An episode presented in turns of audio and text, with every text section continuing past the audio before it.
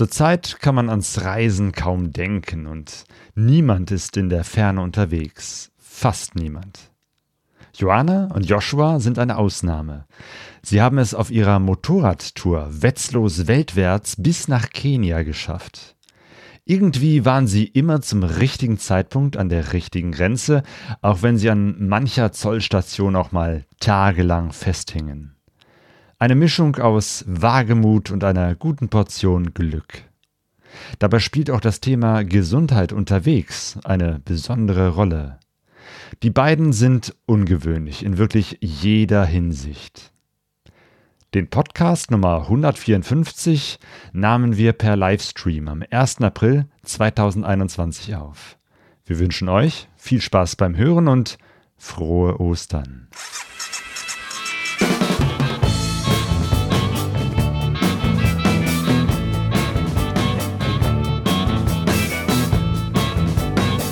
Pegasus Reis. Expeditionen mit den Ohren. Herzlich willkommen zu Pegaso Reise. Wir sind Sonja und Claudio und in diesem Podcast sprechen wir mit Joanna und Joshua über ihre Reise von Wetzlos bis nach Kenia. Hallo Joanna und Joshua. Hallo. Und Hi, aber Mensch, das hat geklappt. Wir haben eine ja. Verbindung nach Kenia, äh, was ja nicht so einfach ist, aber wir können uns sehen und vor allem wir können uns hören. Genau, und bevor wir gleich weiter äh, uns mit euch befassen, geht es jetzt erstmal darum, im letzten Live-Podcast haben wir ein Buch bekommen von der Susanne Görz. Und zwar, dass wir verlosen. Nomaden der Seidenstraße. Genau, und es haben sich ganz, ganz viele Leute gemeldet, ganz, ganz viele Hörer und ähm, Hörerinnen. Ja, und jetzt ist der Punkt gekommen, wo wir jetzt verlosen. Und ähm, ja, ich würde sagen. Genau, 15 Leute haben sich gemeldet äh, und äh, wollen dieses Buch gerne bekommen. Äh, und wir haben gedacht, wenn wir schon äh, mit euch beiden sprechen, ähm, dann äh, dürft ihr jetzt die Losfee sein. Ähm, sagt einfach eine Zahl zwischen 1 und 15. 9. 9. Jürgen S. Herzlichen Glückwunsch. Jürgen, du hast das äh, Buch gewonnen, Nomaden der Seidenstraße. ähm, ja, am besten schickst du uns äh, deine Adresse und dann kriegst du das Buch zugeschickt. Genau. Aber jetzt brauchen wir es noch als Unterlage für unseren Zettel. Ja. ja. und ich habe jetzt immer so, ich habe jetzt immer so ein bisschen, ich versuche jetzt mal den Chat im Blick zu ähm, ähm, behalten. Ähm, und bis jetzt ist da Moto-Chat. Genau, der hat auch eigentlich, genau, der hat auch mitgemacht bei der Verlosung und der sagt, sehr cool, euch wiederzuhören. Letztes Mal beim MRT. Gott, ist das lange her. Ich bin gespannt, was ihr zu erzählen habt. Jo, also damit seid ihr gemeint, Johanna ja, und Joshua. Klar. Und ähm, ja, es ist äh, schon wieder eine Weile her, im September ne, 2020.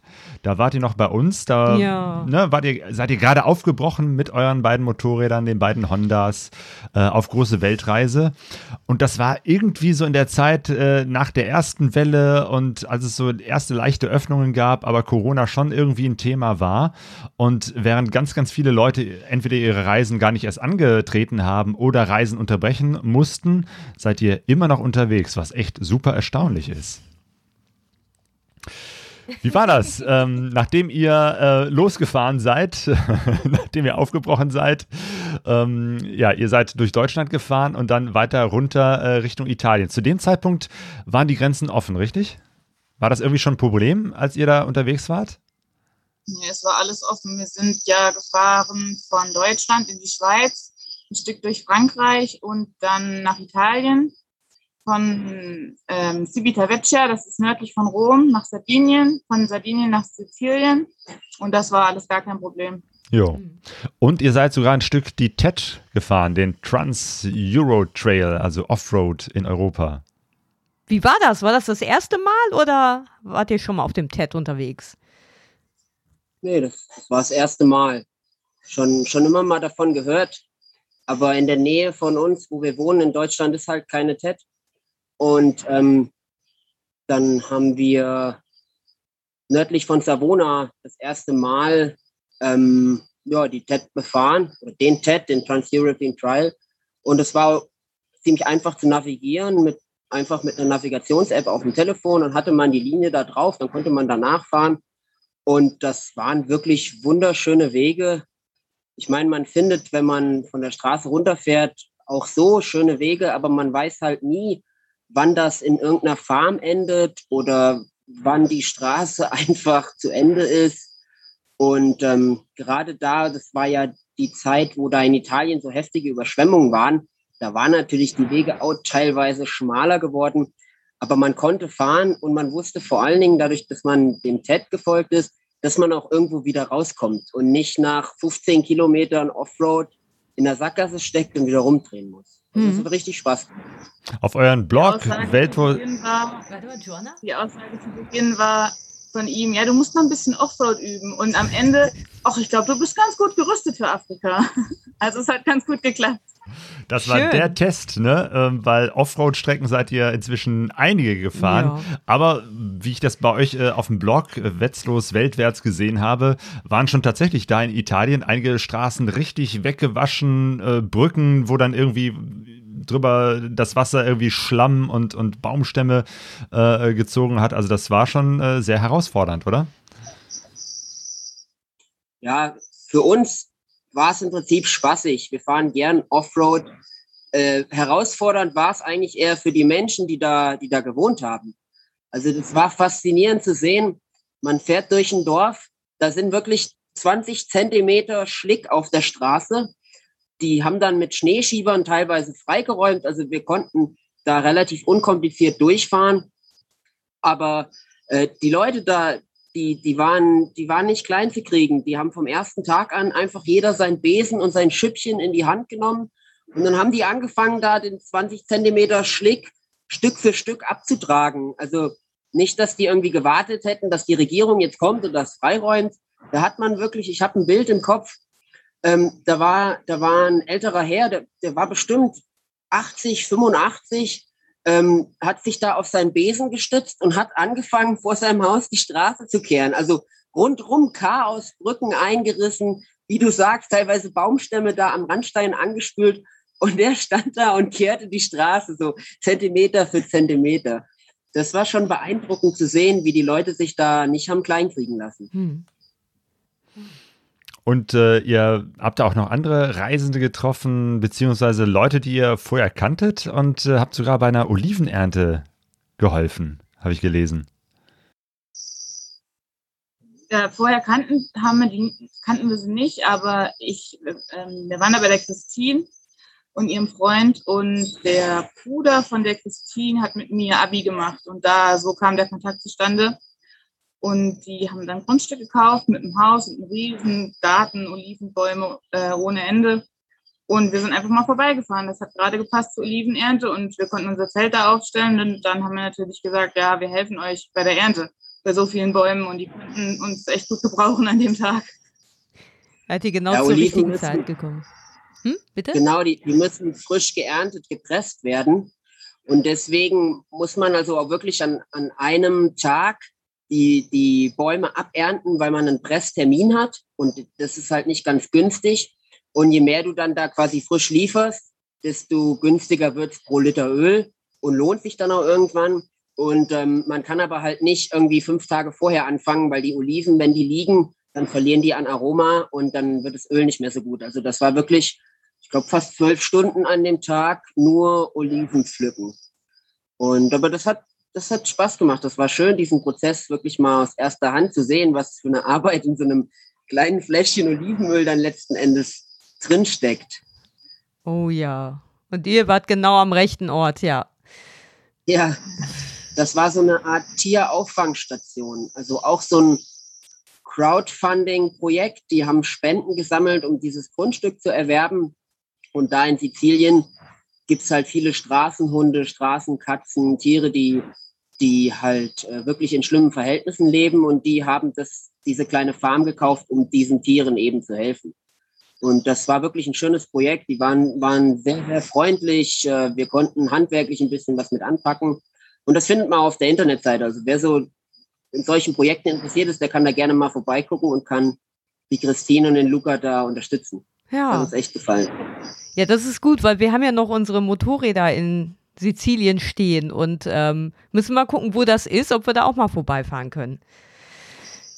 Das ist bei ja, Taormina, ne? Bei Taormina, ja.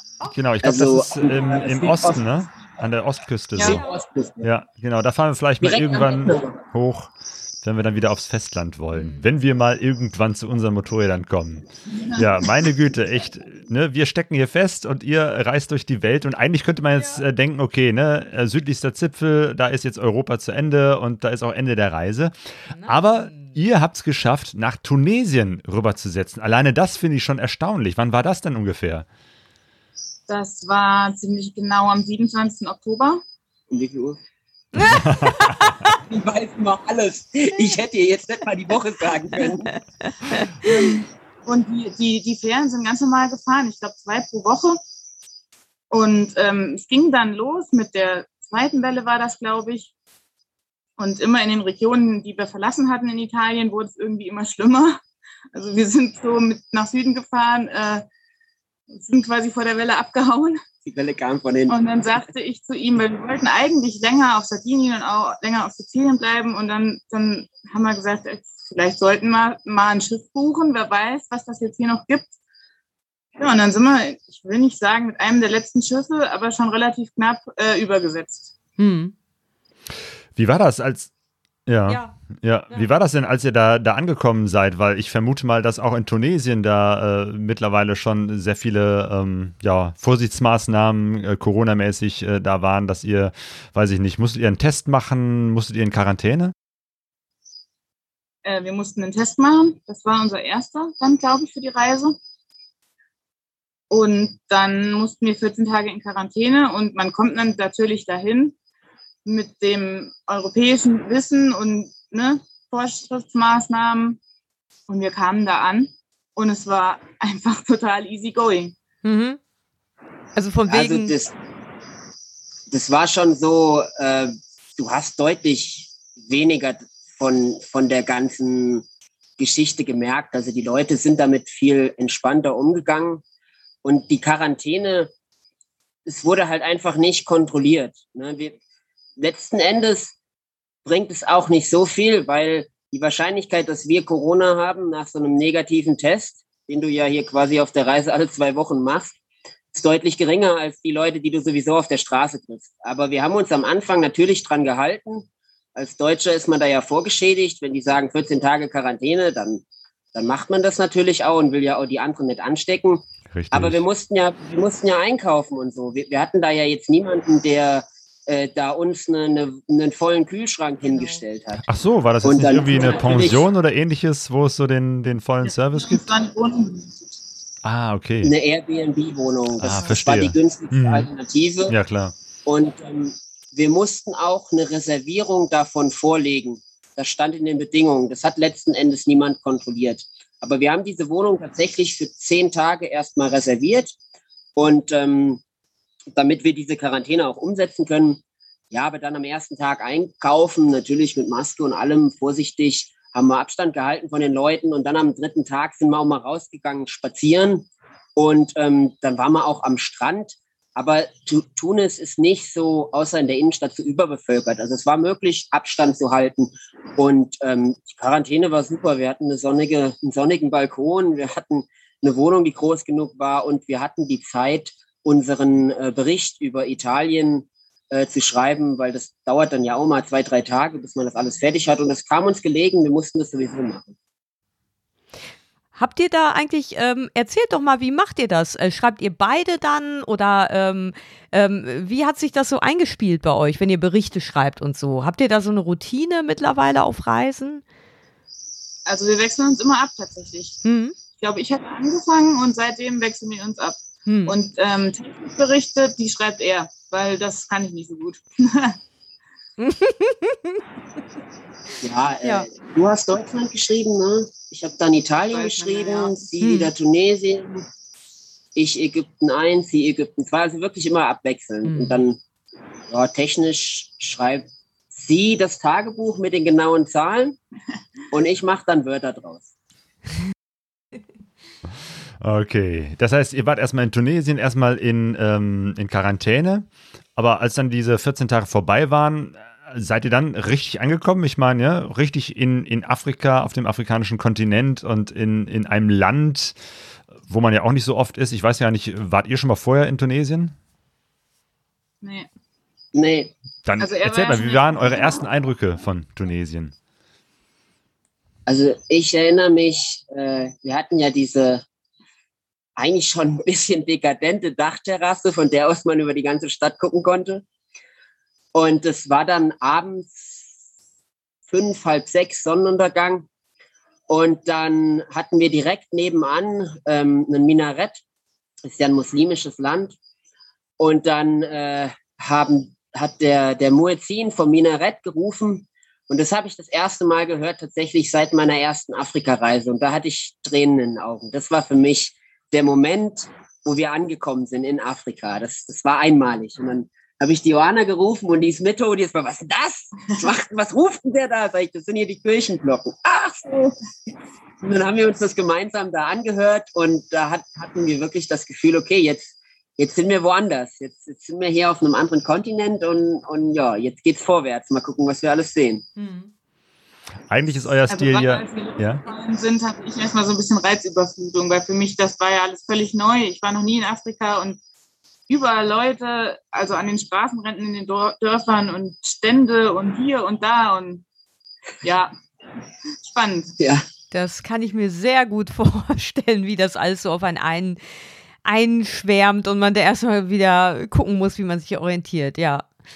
Ja gut, aber vielleicht war es ja dann auch erstmal gut, so ein bisschen so äh, eingedämpft zu sein durch diese Quarantäne und nur kurz raus kann. Äh, und aber dann war dann irgendwann der Augenblick, da konntet ihr raus und normalerweise ist ja Airbnb oder so nicht äh, euer Stil, sondern wirklich mit Motorrädern raus in die Natur und ähm, am besten im Zelt ähm, draußen im Schlafsack äh, schlafen. Das habt ihr dann wahrscheinlich auch gemacht, oder? Ja. Klar, nachdem wir frei waren, waren wir frei. Da sind wir raus wir haben unser Zeltchen aufgebaut, wo wir halt Lust hatten. Und sind in der ersten Nacht erstmal vom Militär erwischt worden. Erzähl mal.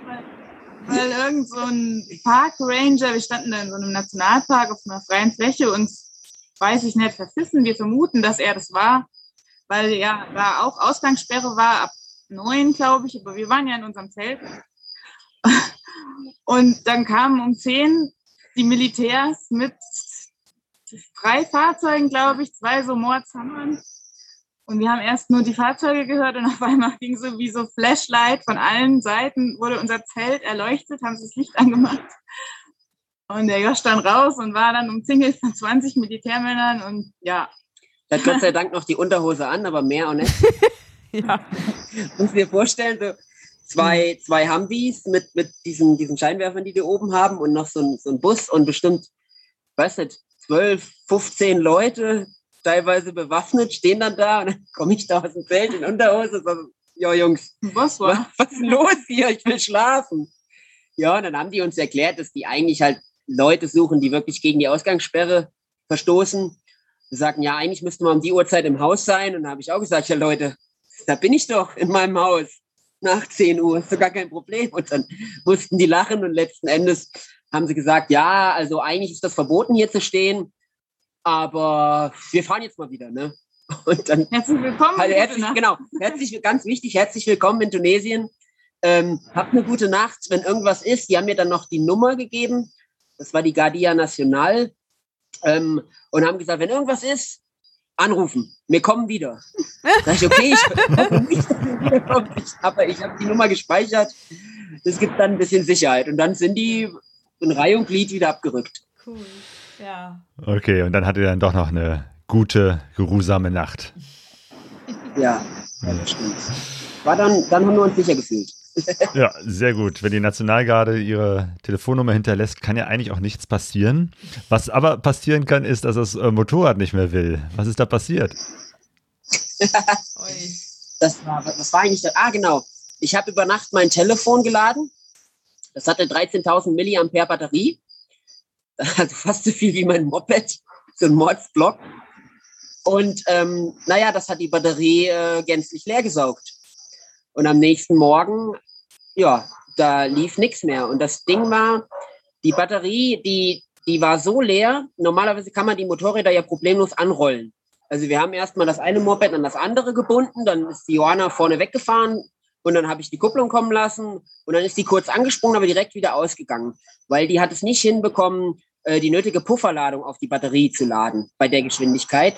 Und damit ist der Zündkreislauf ständig unterbrochen worden. Also das Ding ging nicht mehr an. Und ja, dann hatten wir ja unsere Hängemattenseile, damit haben wir die Mopeds aneinander gebunden und die Joana hat mich dann ähm, Offroad erstmal zwei Kilometer durch diese, das war wie so eine ausgetrocknete Pfanne, ähm, auf den nächsten Weg gezogen. Und da haben wir gerade gemerkt, dass das ein bisschen schwierig wird, jetzt noch 15 Kilometer bis zum Ort einen auf Abschleppdienst zu machen. Ich war gerade dabei, das Abschleppseil zu verlängern, damit wir uns nicht so auf der Pelle hocken. Und dann kam, kamen wieder zwei Jungs von der Guardia Nacional, diesmal mit einem Pickup auf Routine. Mhm. Wieder diese Militärkollegen. Bitte? Das waren wieder diese Militärkollegen. Also ihr habt auch nicht genau. den, äh, ihr habt auch nicht den Telefonjoker gezogen, ne? Die kamen von nee, selber. Noch nicht, noch nicht. Ich bin mir auch gar nicht sicher, ob die in der Nachtaktion dabei waren, weil ich habe ja niemanden erkannt. Ich wurde ja geblendet. Ähm, aber die haben dann mit angepackt und gesagt, komm, überhaupt kein Problem. Wir stellen das Ding jetzt mal auf den Pickup. Ich fahre euch zur nächsten Werkstatt. Und ja, so wurde es gemacht. Ich bin dann eingestiegen in, in, in den Pickup habe mir die halbe Lebensgeschichte und so die, die, die Alltagsprobleme tunesischer Polizisten angehört. War also echt interessant, war schön, ähm, das, mal, das mal zu hören, wie die dort arbeiten müssen. Naja, und dann haben die uns zur nächsten Werkstatt gefahren und haben tatsächlich gewartet, bis der Typ bestätigt hat, er kann das reparieren. Dann haben sie noch gewartet, bis der Preis ausgehandelt war, damit die uns auch nicht bescheißen. Und ähm, ja, das, das wurde dann repariert und letzten Endes wollte der Typ Geld haben? Nö. Nö.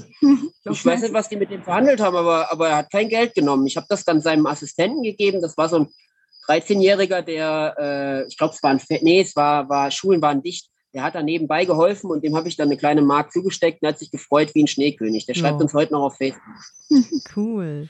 Apropos, ich muss jetzt mal kurz, ich gucke in den Chat und da hat der Lars Stein hat gerade geschrie geschrieben, sitzt ihr in Alfreds Garten? Ich höre die Grillen. Seid ihr in Alfreds Garten? Ja, das ist richtig. Erzähl ja, mal, das müsst ihr jetzt erzählen. Das ist mein Vater. Und der hat vor drei Tagen selbst noch in Alfreds Garten gesessen, deswegen kennt er die Grillen hier persönlich. Ah, sehr gut, genau. Okay, hallo Papa. Ihr hattet Familienbesuch in Nairobi, sehr, sehr klasse. Äh, wo wir gerade über die äh, Motorräder gesprochen haben, ähm, Stimmt. Genau, im, im letzten äh, Podcast, wo wir mit euch gesprochen haben, habt ihr das ausführlich beschrieben, aber es sind ja zwei Honda CRF 250 ähm, und ähm, die ihr euch noch ein bisschen umgebaut aufgebaut habt, also vor allem ne, gepäckmäßig alles, was irgendwie gut und sinnvoll ist, äh, dran gebastelt habt. Wie schlagen sich die Mopeds bisher so auf dieser großen Reise? Ganz gut. Also hier ist noch eins. Also man sieht die Scheibe, ne, die hat die Johanna ein bisschen penetriert. Ja, die ist ein bisschen geflickt. Oh, sieht doch gut aus. Ja, ja, die hat ein bisschen zu viele Steine gesehen. Ja, äh, hinten das Schaf fällt drauf. Wir haben sie wir haben sie eigentlich extra frisch gewaschen. Das sieht man jetzt nicht so sehr. Oh, doch, doch, das glänzt, glänzt schon. Ach so, jetzt ähm, kann ich, äh, deine Mutter heißt Inge, ne? Oder? Nee, nee, meine Oma. Oh, weil deine Oma hat sich auch im Chat gemeldet. ja. Ja, sehr gut. Der Familienchat. Und die Tabby sagt guten Abend. Gehört die auch zu Wer eurer denn? Familie? Die Tabby. Nö. Nee. Oh, keine Familie, egal, aber trotzdem, hallo. Nicht direkt verwandt. Ja, wir waren gerade bei den Mopeds. Genau, und bei der Nationalgarde, die ihr schon auch dann des Öfteren noch getroffen habt auf eurer Reise durch Tunesien, oder? Ja, ja, die sind tatsächlich nur dafür da, halt, dass es den Touristen gut geht. Und die sind aber nicht zu erkennen, weil die ja natürlich auch den Touristen keine Angst machen sollen. Das heißt, sie sind immer in Zivil. Und so passierte es uns dann mehrfach, dass man fuhr auf einer kerzengeraden Straße und so ein weißer Pickup kam uns entgegen, ging voll in die Eisen, drehte hinter uns, hat uns überholt und ausgebremst und dann stiegen da drei Männer aus mit Waffen und einer fing an zu telefonieren und der andere fing an, fummelte mir am Helm rum und ich dachte schon, ja, okay, jetzt nehmen sie uns irgendwo mit hin, keine Ahnung, was das gibt. Und so nach fünf Minuten Diskutiererei meinten sie dann, ja, ach, wir sind von der Garde National, wir wollen nur gucken, ob es euch gut geht und wir äh, eskortieren uns jetzt in die nächste Stadt. Ja, hat nicht ganz geklappt, wir waren zu schnell. Ja. ja. Die sind super nett eigentlich, aber es war teilweise echt äh, ein bisschen anstrengend. Wenn man, wenn man das halt nicht kennt und man die Polizei, wie das bei uns ja so ist, immer irgendwie mit Falschverhalten in Verbindung bringt, dann fragt man sich, was habe ich gemacht? Was habe ich gemacht? Ich bin zu schnell gefahren. Ich, keine Ahnung. Und gut, ich kannte das schon von der ersten Afrika-Tour. Ich war meistens ein bisschen entspannter. Aber wenn du das erste Mal in Afrika bist, dann, dann denkst du dir, was, wollen die alles von mir? Und irgendwann denkst du dir, ach, Polizei, Militär, keine Ahnung, alles das Gleiche. Sie werden schon unser Bestes wollen und so ist es halt eigentlich auch immer. Und die waren, wie gesagt, die waren super freundlich. Äh, die sind halt sehr vorsichtig. Da waren 2013 waren ja ein, zwei Anschläge in Tunesien.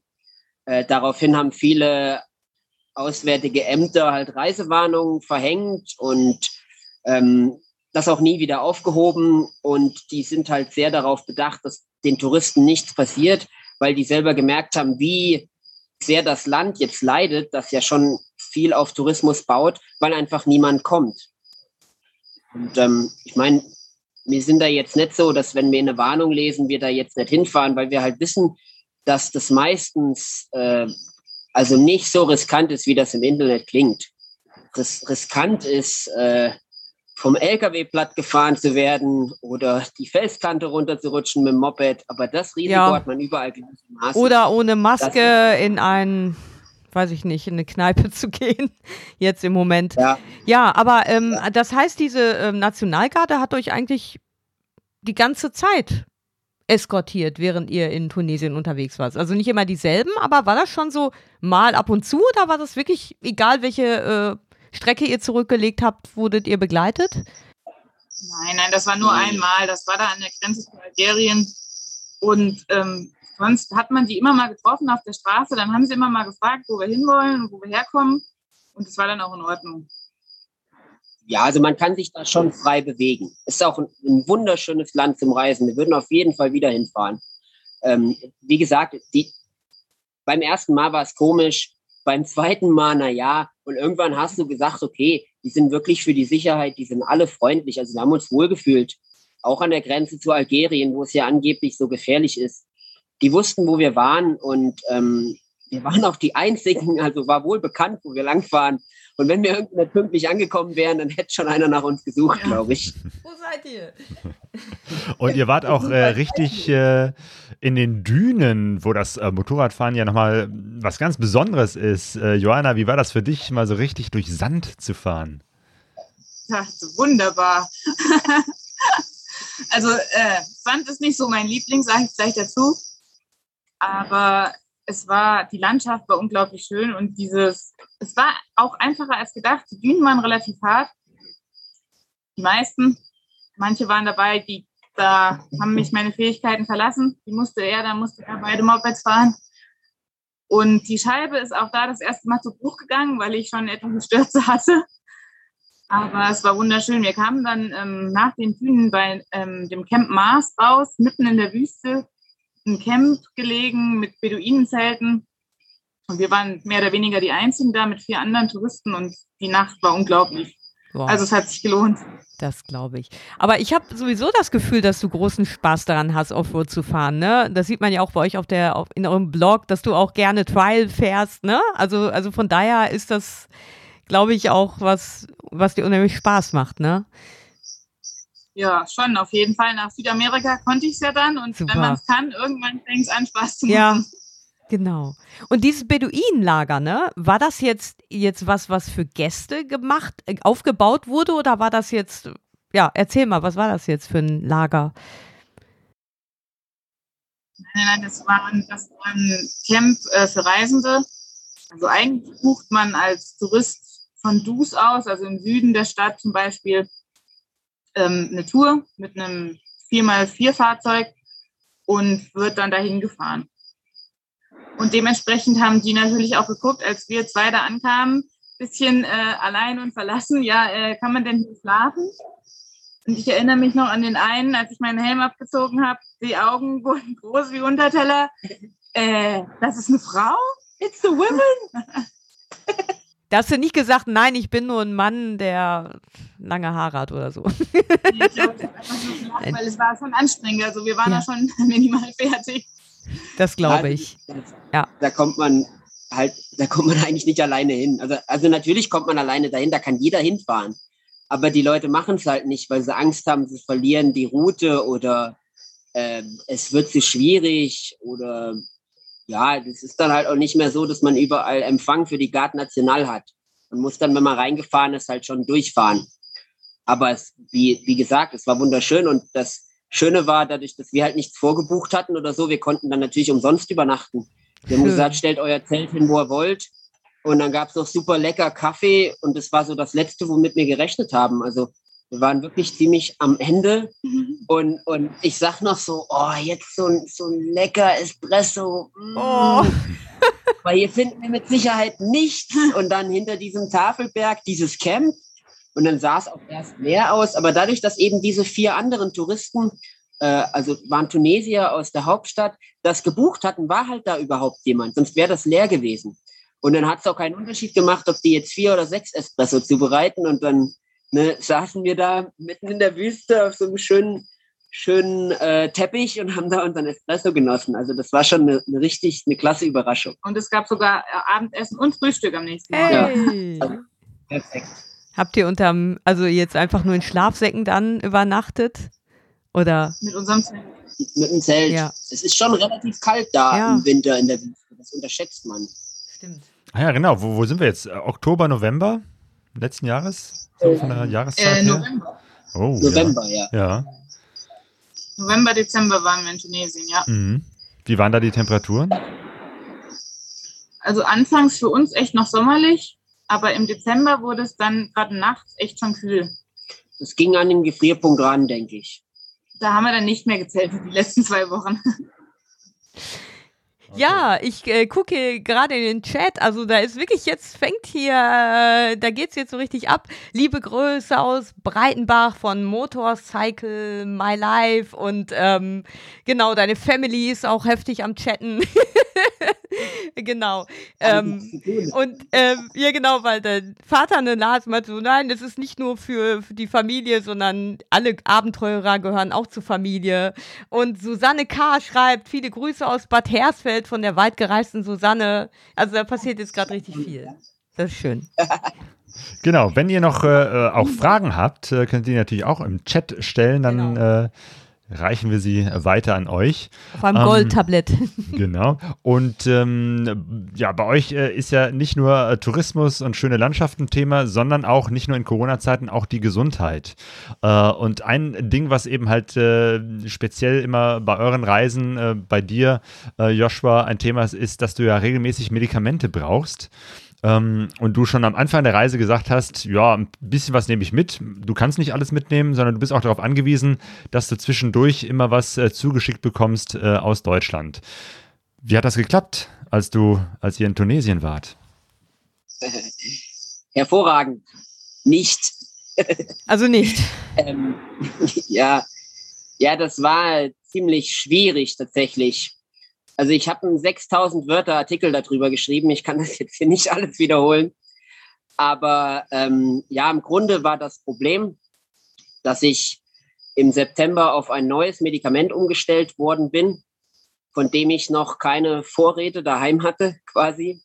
Und ähm, das auch nicht mal eben zwei Jahre im Voraus verschrieben werden kann, weil ja gar nicht ganz klar ist, wie ich das vertrage. Und dann hat man das Zeug daheim liegen und laut deutschen Vorschriften leider darf man das nicht einfach an jemanden weitergeben. Also es wäre quasi verschwendet gewesen.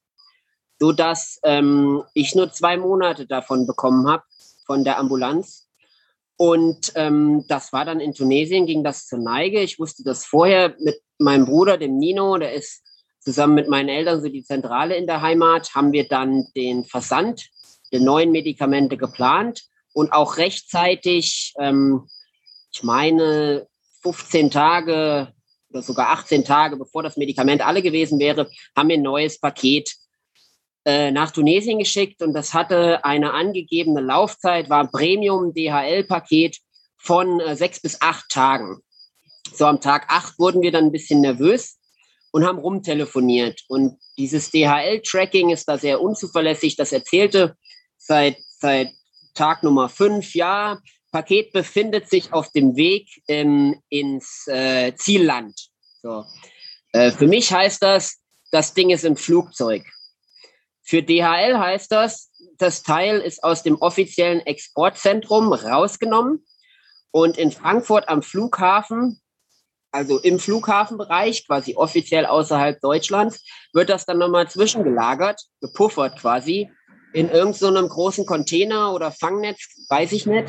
Und von dort aus wird das dann in Passagiermaschinen gestopft, sofern da Platz ist. Äh, Problem natürlich, äh, das kam mit Sicherheit obendrauf, äh, weniger Passagiermaschinen, die wiederum voller besetzt meistens, führten dazu, dass scheinbar nicht so viele Pakete täglich da eingeladen werden konnten. Es hat gedauert 31 Tage, bis dieses Paket letzten Endes angekommen ist. Zwischenzeitlich sind zwei meiner wichtigen Medikamente leer gegangen und ich habe auch schon angefangen zu merken, dass es mit der Gesundheit langsam schlechter wird. Wir haben mit vier, zwischenzeitlich sechs Leuten ähm, in Tunesien, in Deutschland, in der Türkei ähm, versucht, dieses Paket zu finden. Und ich wäre nach Deutschland geflogen und hätte es geholt. Der Nino wäre zu mir geflogen, hätte es abgegeben.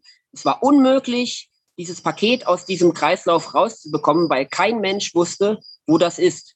Und äh, ihr könnt gerne mal versuchen, bei DHL anzurufen. Man kommt immer auf dieselbe Hotline. Mit zehn verschiedenen Nummern. Man muss erst mal zehnmal mit dem Computer sprechen und dann bekommt man einen Mitarbeiter ans Telefon und hat jetzt nicht das Gefühl, dass man nicht mehr mit dem Computer spricht. Ne? Also die Antworten waren immer dieselben, wie abgelesen. Da war keine Individualität. Keiner konnte dir sagen, wo was ist. Und nachdem wir richtig angefangen haben zu nerven, wurden uns Geschichten erzählt. Das Paket ist schon in Tunesien äh, das Paket ist gerade in Paris, das Paket ist in Istanbul. Wir haben das alles widerlegt. Wir haben sogar Leute in Istanbul gehabt, die dort bei Turkish Airlines angerufen haben. Also das Paket lag in Frankfurt die ganze Zeit. Und äh, das macht einen dann schon ein bisschen aggressiv zwischenzeitlich. Also ja. das war schon eine dreiste Nummer, die da Ja, und auch haben. hilflos, ne? Ich meine, das ist ja schon unter normalen Bedingungen, wenn du einfach nur auf eine Sache wartest, zu Hause, die du nicht unbedingt brauchst, ne, ist es ja schon nervig. Aber unter den Bedingungen, ne, du bist einfach im Ausland, musst das regeln und dann ist es noch etwas, was du wirklich brauchst, ne? Also das kann ich mir schon vorstellen, dass es äh, nicht nur nervig ist, sondern dass man da wirklich äh, das an die, dass das an die Substanz geht. Wie hat sich das denn dann aufgelöst? Irgendwann ähm, wurde es dann doch aus Frankfurt dann ja in Flieger gesetzt oder was? War dann da. Irgendwann war es dann da. Nachricht, wir, das Problem war ja auch noch, dass wir ja dran, drauf und dran waren, nach Ägypten zu fliegen, weil wir fliegen mussten, weil Libyen ja dicht ist, die Grenzen. Und wir unseren Flug schon gebucht hatten, auch schon extra zwei Wochen später, weil wir gedacht haben, wir warten. Und dann haben wir den Flug schon zweimal verschoben gehabt. Das ging Gott sei Dank, weil das blöde Paket immer noch nicht da war. Und dann saßen wir ein drittes Mal in dem Büro von Egypt Air, um den Flug umzubuchen und mussten warten. Und ich habe auf mein Handy geguckt und mir irgendwie Zeit vertrieben und wie so oft äh, die Seite von dem Tracking, von der tunesischen Seite, ähm, neu geladen.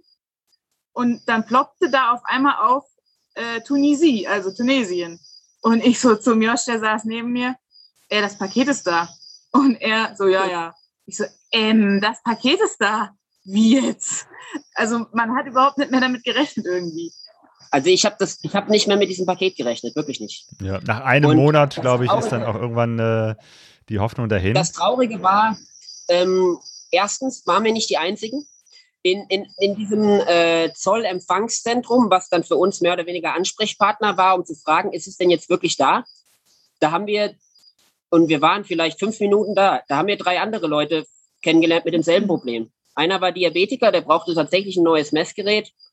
Ähm, der andere hat irgendwie im November äh, von seinem Cousin aus Deutschland Schokolade und Kinderspielzeug geschickt bekommen. Es war Mitte Dezember, das war immer noch nicht da. Ähm, also wir waren echt, das war scheinbar Masche, ich weiß es nicht. Und ähm, bei uns hing ja alles da dran. Also klar die Gesundheit, aber auch die komplette weitere Reise, die Kanäle Passages, die, die für unsere Motorräder, die Dokumente, die waren auch da drin.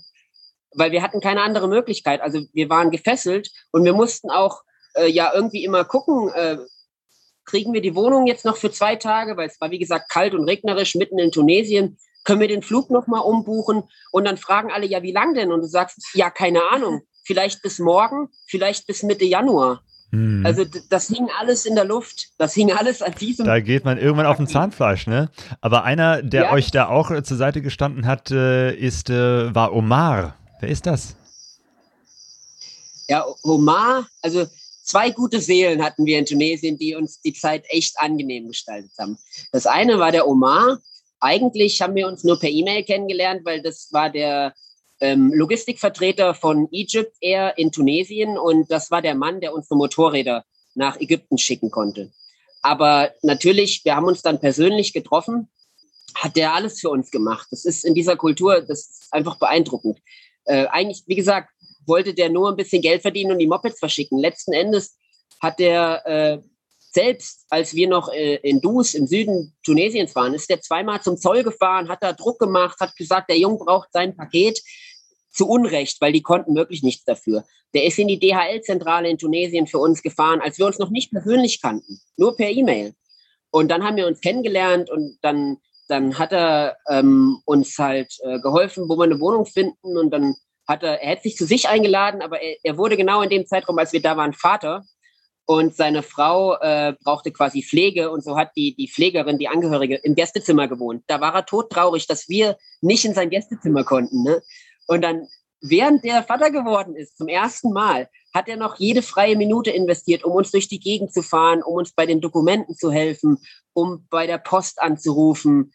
Also es war wirklich klasse. Und, und der zweite, der jeden Tag, jeden Tag bei der tunesischen Post angerufen hat, war unser Ahmed.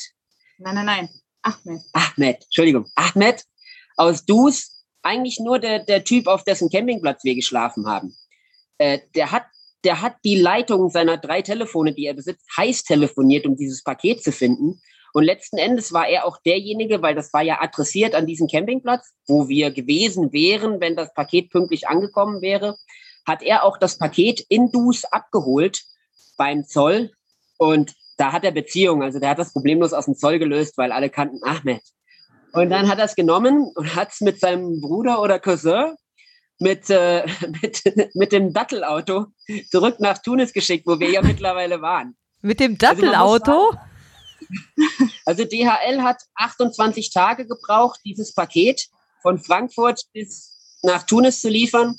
Und in Tunesien hat es, glaube ich, dann noch 36 oder 48 Stunden gedauert, bis das Paket von Tunis nach Dus und von Dus wieder nach Tunis an unsere Haustür geliefert wurde. Meine Güte. Das war eine Top-Leistung. Also ja. Die Leute waren so freundlich und hatten so viel Verständnis. Und da geht auch einer ans Telefon, wenn man anruft. Also, also ein Mensch, mit dem man reden kann, der die Abläufe kennt. Das, das war schon viel wert. Das war dann ein ganz besonderes äh, ja. Weihnachtsgeschenk, oder? Wart ihr dann zu Weihnachten in Tunesien? Wir sind geflogen am 27. 27. 27. Ja. Ah ja, okay. Also wir waren Weihnachten da, ja. Mhm. Ich habe sogar einen Weihnachtsbaum für sie gefunden. Also, Eine Palme? Da kein Weihnachtsbaum. Aber nee, nee, nee, wirklich so ein kleines Plastik-Ding. Oh. Da steht steht jetzt noch da. Das steht jetzt irgendwo noch in Tunis rum, ja. Das muss wir dann leider da lassen. haben wir geschmückt mit unseren Zeltlampen hier. Also, Ach, schön. Ne, wir haben Weihnachten, als das Paket da war, konnten wir auch echt Weihnachten feiern. Also so ein Geschenk hatte ich noch ja. nie. sehr, sehr gut. Ja, apropos, genau. also jetzt äh, MCB sagt Grüße aus Hamburg und Nino Steinberg sagt liebe Grüße. Maria Stein sagt, schön euch zu sehen und zu hören. Oliver Stein sagt, Grüße vom Harley-Onkel und Tante aus Unterhauen. Und Borstel und Hübi sagen, liebe Grüße aus dem Bübel? Schwarzwald. Aus dem Bübel? Ah, okay. Das ist meine Mutter und ihr Mann, ja. Ah, die Familie ist vereint. Das ist doch super. Ja, super. genau, ihr habt es gerade an einigen Stellen schon äh, so angedeutet. Ihr seid von dort aus dann äh, nach Ägypten geflogen, weil da schon die Grenzen dicht waren? Oder, oder wie war das, dass ihr entschieden habt, weiter geht's nach Ägypten? Ja, also Tunesien war eine Sackgasse. Das wussten wir eigentlich auch schon, als wir darüber gefahren sind. Letzten Endes war es trotzdem die richtige Entscheidung, weil andere haben sich für Griechenland entschieden, was unsere Alternative gewesen wäre, und hingen dann da irgendwie zwei Monate, bis sie dann nach Hause geflogen sind. Ähm, die algerische Grenze war dicht Sonst hätten wir tatsächlich sogar die Westküste in Betracht gezogen und wären durch Algerien, Niger, Mali gefahren. Aber ja, definitiv geschlossen. Wir haben das auch zweimal gefragt. Die libysche Grenze war auch geschlossen. Und damit ist eigentlich schon Schluss. Mehr Grenzen gibt es nicht. Am Hafen in Djerba lagen keine Segler, die uns hätten mitnehmen können. Und die Vorschriften, was äh, Anheuern an Frachtschiffen angeht, sind schwieriger, als wir uns gedacht haben, gerade mit Corona. Also letzten Endes war tatsächlich die einzige Möglichkeit, wirklich nach Ägypten zu fliegen, weil rundherum war alles dicht. Und zurück konnten wir auch nicht, weil da war gerade äh, zweite Welle. Und ähm, mit Hilfe von Omar allerdings ähm, war das relativ easy. Also Palette und die ganze Logistik, das haben wir selber gemacht. Der Omar hat uns einen LKW geschickt, hat die Mopeds von unserer Unterkunft da an den Flughafen gefahren. Und letzten Endes haben wir die Maschinen für 280 Euro von Tunis nach Kairo geflogen. Also günstiger, als wir uns das gedacht haben. Es, ist, es ist viel Geld für im Prinzip eine Standortänderung des Mopeds, aber es, es gab keine andere Möglichkeit. Abbrechen oder mhm. ja, weiterfliegen. Genau. Und dann haben wir das gemacht. Ja. Jo, und dann wart ihr in Ägypten und äh, ich habe das Gefühl, das, was ihr mit dem Paket erlebt habt, habt ihr dann so ähnlich erlebt mit dem Zoll in Ägypten. Ja. Was war das denn für eine Odyssee? ja, das waren sieben harte Tage, in denen Tränen geflossen sind und Nerven gerissen sind und wir zwischenzeitlich nicht dran geglaubt haben, dass wir unsere Motorräder jemals wieder fahren. Ägypten ist eine Militärdiktatur. Da werden Menschen- und Motorradfahrerrechte jetzt nicht so sonderlich groß geschrieben. Und da kann es dir durchaus, das haben wir in den ersten Tagen schon gemerkt, passieren, dass äh, der Polizei dein Motorrad gefällt und dann erfinden die so viele Vorschriften und Gebühren, bis du quasi sagst, komm, leck mich, behaltet es einfach. Und wir haben das gesehen, wo unsere Motorräder abgestellt wurden. Da sind Fahrzeuge, die hatten wirklich zentimeterdicke Staubschicht, nagelneue, also wir reden hier richtig von Geld, nagelneue Dodge Rams, Toyota Land Cruiser, Fahrzeuge für 50, 60.000 Euro, die die Leute nie ausgelöst haben, weil die Gebühren einfach noch höher waren als der Fahrzeugwert. Und die stehen dann da. Und ab und zu nimmt die Polizei sich mal eins und macht es zum Dienstwagen. Und so eine Willkür haben wir, haben wir noch nicht erlebt. Und sieben Tage lang, also Freitag war Feiertag, da haben wir nicht gearbeitet, aber sieben Tage lang waren wir sonst von morgens acht bis nachmittags um 17 Uhr im Zoll. Und davon waren fünf Tage Papierkram, die wir auch nur mit einem Helfer vor Ort, den wir natürlich auch zahlen mussten, äh, erledigen konnten. Und die anderen zwei Tage waren äh, Organisieren und Beschaffen von ägyptischen Führerschein und ägyptischen Nummernschilder. Ah, ja, also, man braucht also in Ägypten auch nochmal extra Nummernschilder. Alles, ja. alles. Kann man ja Geld ja, machen. Alles, was man irgendwie machen kann, braucht man in Ägypten. Ein Nummernschild hinten, ein Nummernschild vorne natürlich. Einen ägyptischen Führerschein, eine ägyptische Versicherung, ähm, 20 ägyptische Dokumente, die ich nicht zuordnen konnte.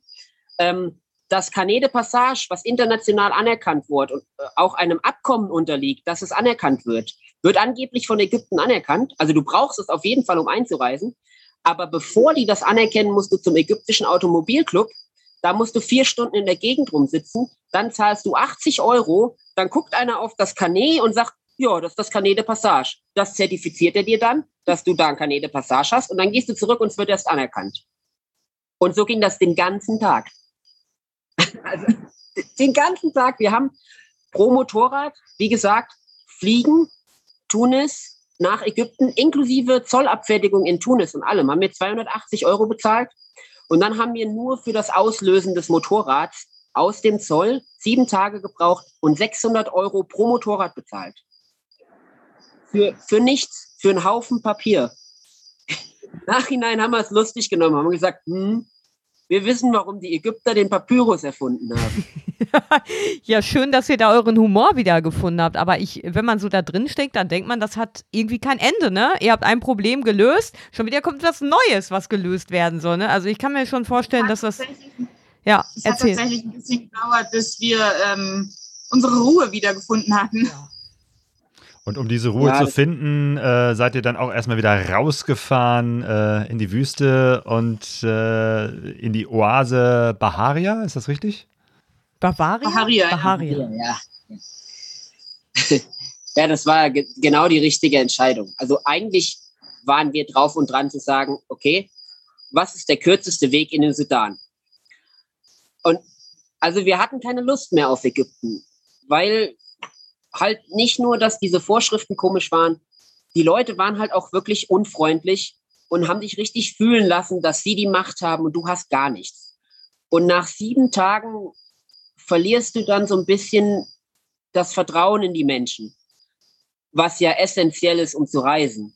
Hast du kein Vertrauen in die Menschen, lebst du in Angst auf der Reise, weil du bist ausgeliefert, fremdes Land, fremde Sprache, fremde Kultur.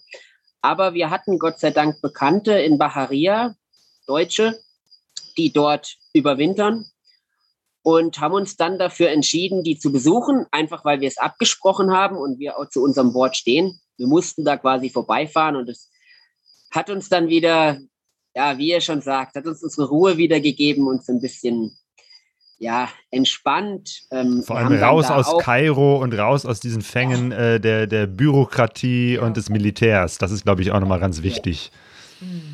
Ja, Kairo ist halt auch nicht so die Stadt für Leute, die Probleme mit der Lunge haben. Also 19 Millionen Einwohner, Topf eben, keine Abgasvorschriften. Äh, ja, und das Ganze in einer relativ windstillen Gegend. Also ab morgens um 10 hing da eine Glocke über die Stadt. Da hast du die Sonne nicht mehr gesehen. Und äh, das zehn Tage letzten Endes, da war es schön, mal wieder in die Wüste zu kommen. Und ans Rote Meer, da wart ihr, glaube ich, auch, ne? Oh ja. Ohne ja. Touristen. In Masa Alam waren wir, das ist ein kleiner Fischerort da, auf einem Campingplatz, was letztendlich auch erst Diskussionen mit sich brachte, weil eigentlich da nur ägyptische, äh, also Einheimische zelten dürfen, weil für Touristen wäre es zu riskant. Wir haben dann ähm, einen halben Tag diskutiert mit dem obersten Polizeichef und durften dann drei Tage da bleiben. Hat sich gelohnt, war am Ende sehr schön. Wir waren schnorcheln und waren fast alleine da. Also ja, wir, wir waren schnorcheln. Das ist zum ersten Mal ausprobiert. sie meinte natürlich immer, ja, nee, das mache ich nicht und das ist doof und das Wasser ist kalt und keine Lust. Und wie sie meinte, so es ja, war am Anfang kalt, ja. Ja, also die ersten zehn Meter sind kalt und dann schwimmt man aufs Riff und ganz komisch, es ist wie so eine Wand im Wasser. Dadurch, dass das Riff relativ dunkel ist, heizt die Sonne das Wasser über dem Riff auf und so rund um das Riff ist dann quasi wie eine heiße Strömung. Also ungelogen, das Wasser hat auf einmal 10 Grad mehr gehabt. Und du hast das beim Rausschwimmen erst richtig gemerkt, weil da war es auf einmal wieder eiskalt. Aber drinnen war die richtige Temperatur zum Schnorcheln und es sind wir bestimmt eine halbe Stunde da geschnorchelt, haben Schildkröten gesehen, haben also ich habe zum ersten Mal Korallen in meinem Leben gesehen. Wir sind im Mittelmeer immer mal schnorcheln gewesen, aber da, da gibt es ja nichts groß. Und es war schon beeindruckend, diese, diese Unterwasserwelt da. Und wie so oft auf dieser Reise waren wir natürlich die Einzigen. Also diese ganzen Hochburgen, All-Inclusive-Hotels mit Riesenrad und Rutsche und was es nicht alles gab, wie leer gepustet. Die, die Küste gehört quasi uns. Und, ja, das ist eine ähm, ganz besondere Zeit, in der ihr gerade unterwegs seid. Ne? Das war jetzt äh, irgendwie Dezember, Januar? Das war Januar. Januar, ja. Mitte, Ende Januar. 2021. Ja, war nicht viel los. das Einzige, was los war, waren, glaube ich, Polizeikontrollen, ne? die euch genervt haben. Ja, Wahnsinn. Wir hätten sie mal zählen sollen, alleine in Ägypten. Keine Ahnung, 20 ja. waren es bestimmt. Wir haben sie gezählt. Ja, aber wir haben alle von zu Hause. Nein, nein, ich habe die pro Land aufgeschlüsselt. Ja, wie viel waren Was? Hast du eine Excel-Tabelle gemacht? Meine Güte! Oh, eine jetzt. Wordlist. Warte, geht, warte, jetzt, jetzt, jetzt machen wir es richtig. Ja, ja, ja. Seht ihr mich noch? Oder? Nee, jetzt ja. ist gerade das Bild weg. Ja, ja, kommt Aber gleich wieder. Okay, machst jetzt ja, am Laptop, ja, ja, Ich kann ja mittlerweile noch mal in den Chat gucken. Die Petra Landefeld grüßt äh, euch und Icke von Berlin auch und Kevin Watkins. Hoffe ich, sage ich das ja. richtig. Grüße aus dem bekannten Tal der schönen Berge, dem Haunetal. Lisi, Kevin und Familie. Unsere Heimat. Ja, Genau. So, sind wir ah. wieder da? Ja. ja, ihr seid da und habt euch gerade auf den Kopf gedreht und jetzt seid ihr wieder richtig. So. so. Hast du in die Excel-Tabelle geguckt? Der Chat darf jetzt schätzen, die nächsten fünf Minuten, wie viele Polizeikontrollen wir in Ägypten durchlaufen haben. Und dann so. lösen wir das Rätsel auf. Okay. okay, Chat, bitte, euer Voting. Wie viele Polizeikontrollen gab es? Ja, also, aber jetzt wollte ich noch mal fragen. Gehalten worden. Ah. Genau, jetzt wollte ich noch mal fragen, ähm, war das denn jetzt, also auf der einen Seite, wenn ihr sagt, ähm, ihr wart jetzt am Roten Meer und so, wo normalerweise viele Touristen gewesen wären, es war schön, weil ihr wart auf einmal da alleine da. War das aber auch ein bisschen eine skurrile Atmosphäre? Äh, habt ihr irgendwie mitgekriegt, wie das so für die Leute, die da eigentlich im Tourismus arbeiten, irgendwie, habt ihr da auch irgendwie so andere Zwischentöne ähm, erlebt? Ja, klar, für die, die im Tourismus arbeiten, ist das ganz und gar nicht witzig. Da hängen Existenzen dran weil gerade in Tunesien Menschen einfach komplett davon leben.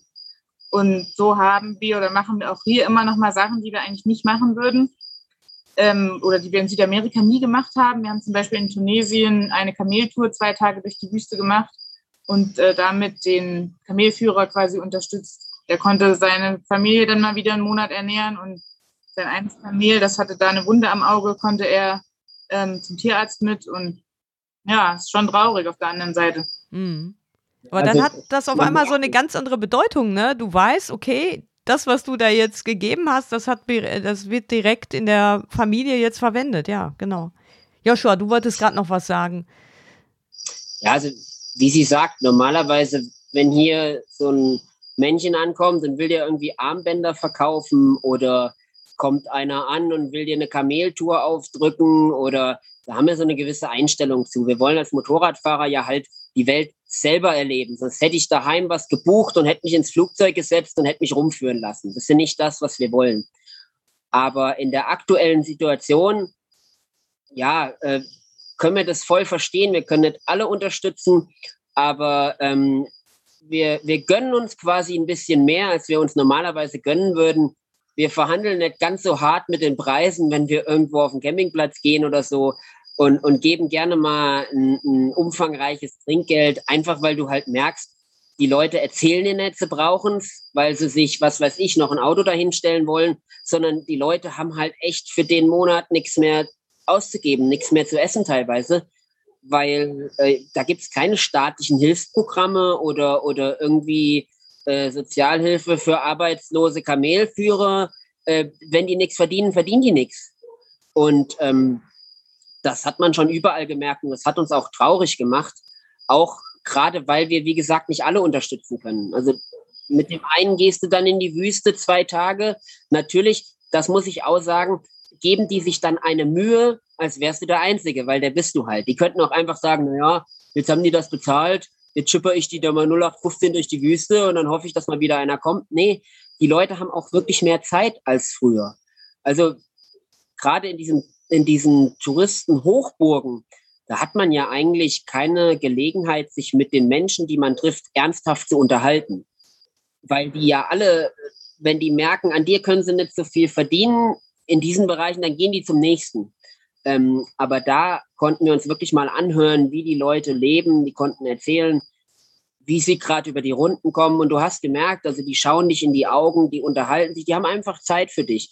Ich glaube, durch diese ja, dadurch, dass wir wirklich die Einzigen sind, führen wir teilweise echt tiefgründigere Gespräche, als das möglich wäre, wenn da alles voll wäre, weil dann bist du irgendwo ähm, halt der Tourist. Dann bist du ja, einer unter vielen, genau. Das heißt, dann bist du einer von tausend und, und das machst du auch nicht weg, indem du, was weiß ich, äh, ein Bob Marley-Shirt anhast oder cool mit dem Moped um die Ecke kommst oder einfach nett alle anlächelst und trotzdem bist du der Tourist. Und das ist halt momentan nicht so, weil die wissen schon, wer jetzt kommt, der hat schon was zu erzählen, weil die meisten, die, ne, die, die bleiben daheim, das muss ja einen Grund haben und wenn dann da doch einer um die Ecke kommt, dann freuen die sich und, und dann, dann, dann unterhältst du dich und du kommst teilweise gar nicht mehr weg, weil du merkst, die haben gerade gar keinen zum Reden hier. Ja, ja sehr schön. Dann, dann, ist das doch wirklich äh, eine ganz besondere Zeit, in der ihr unterwegs seid und auch ja. eben halt, wie gesagt, so eine Zeit der Solidarität.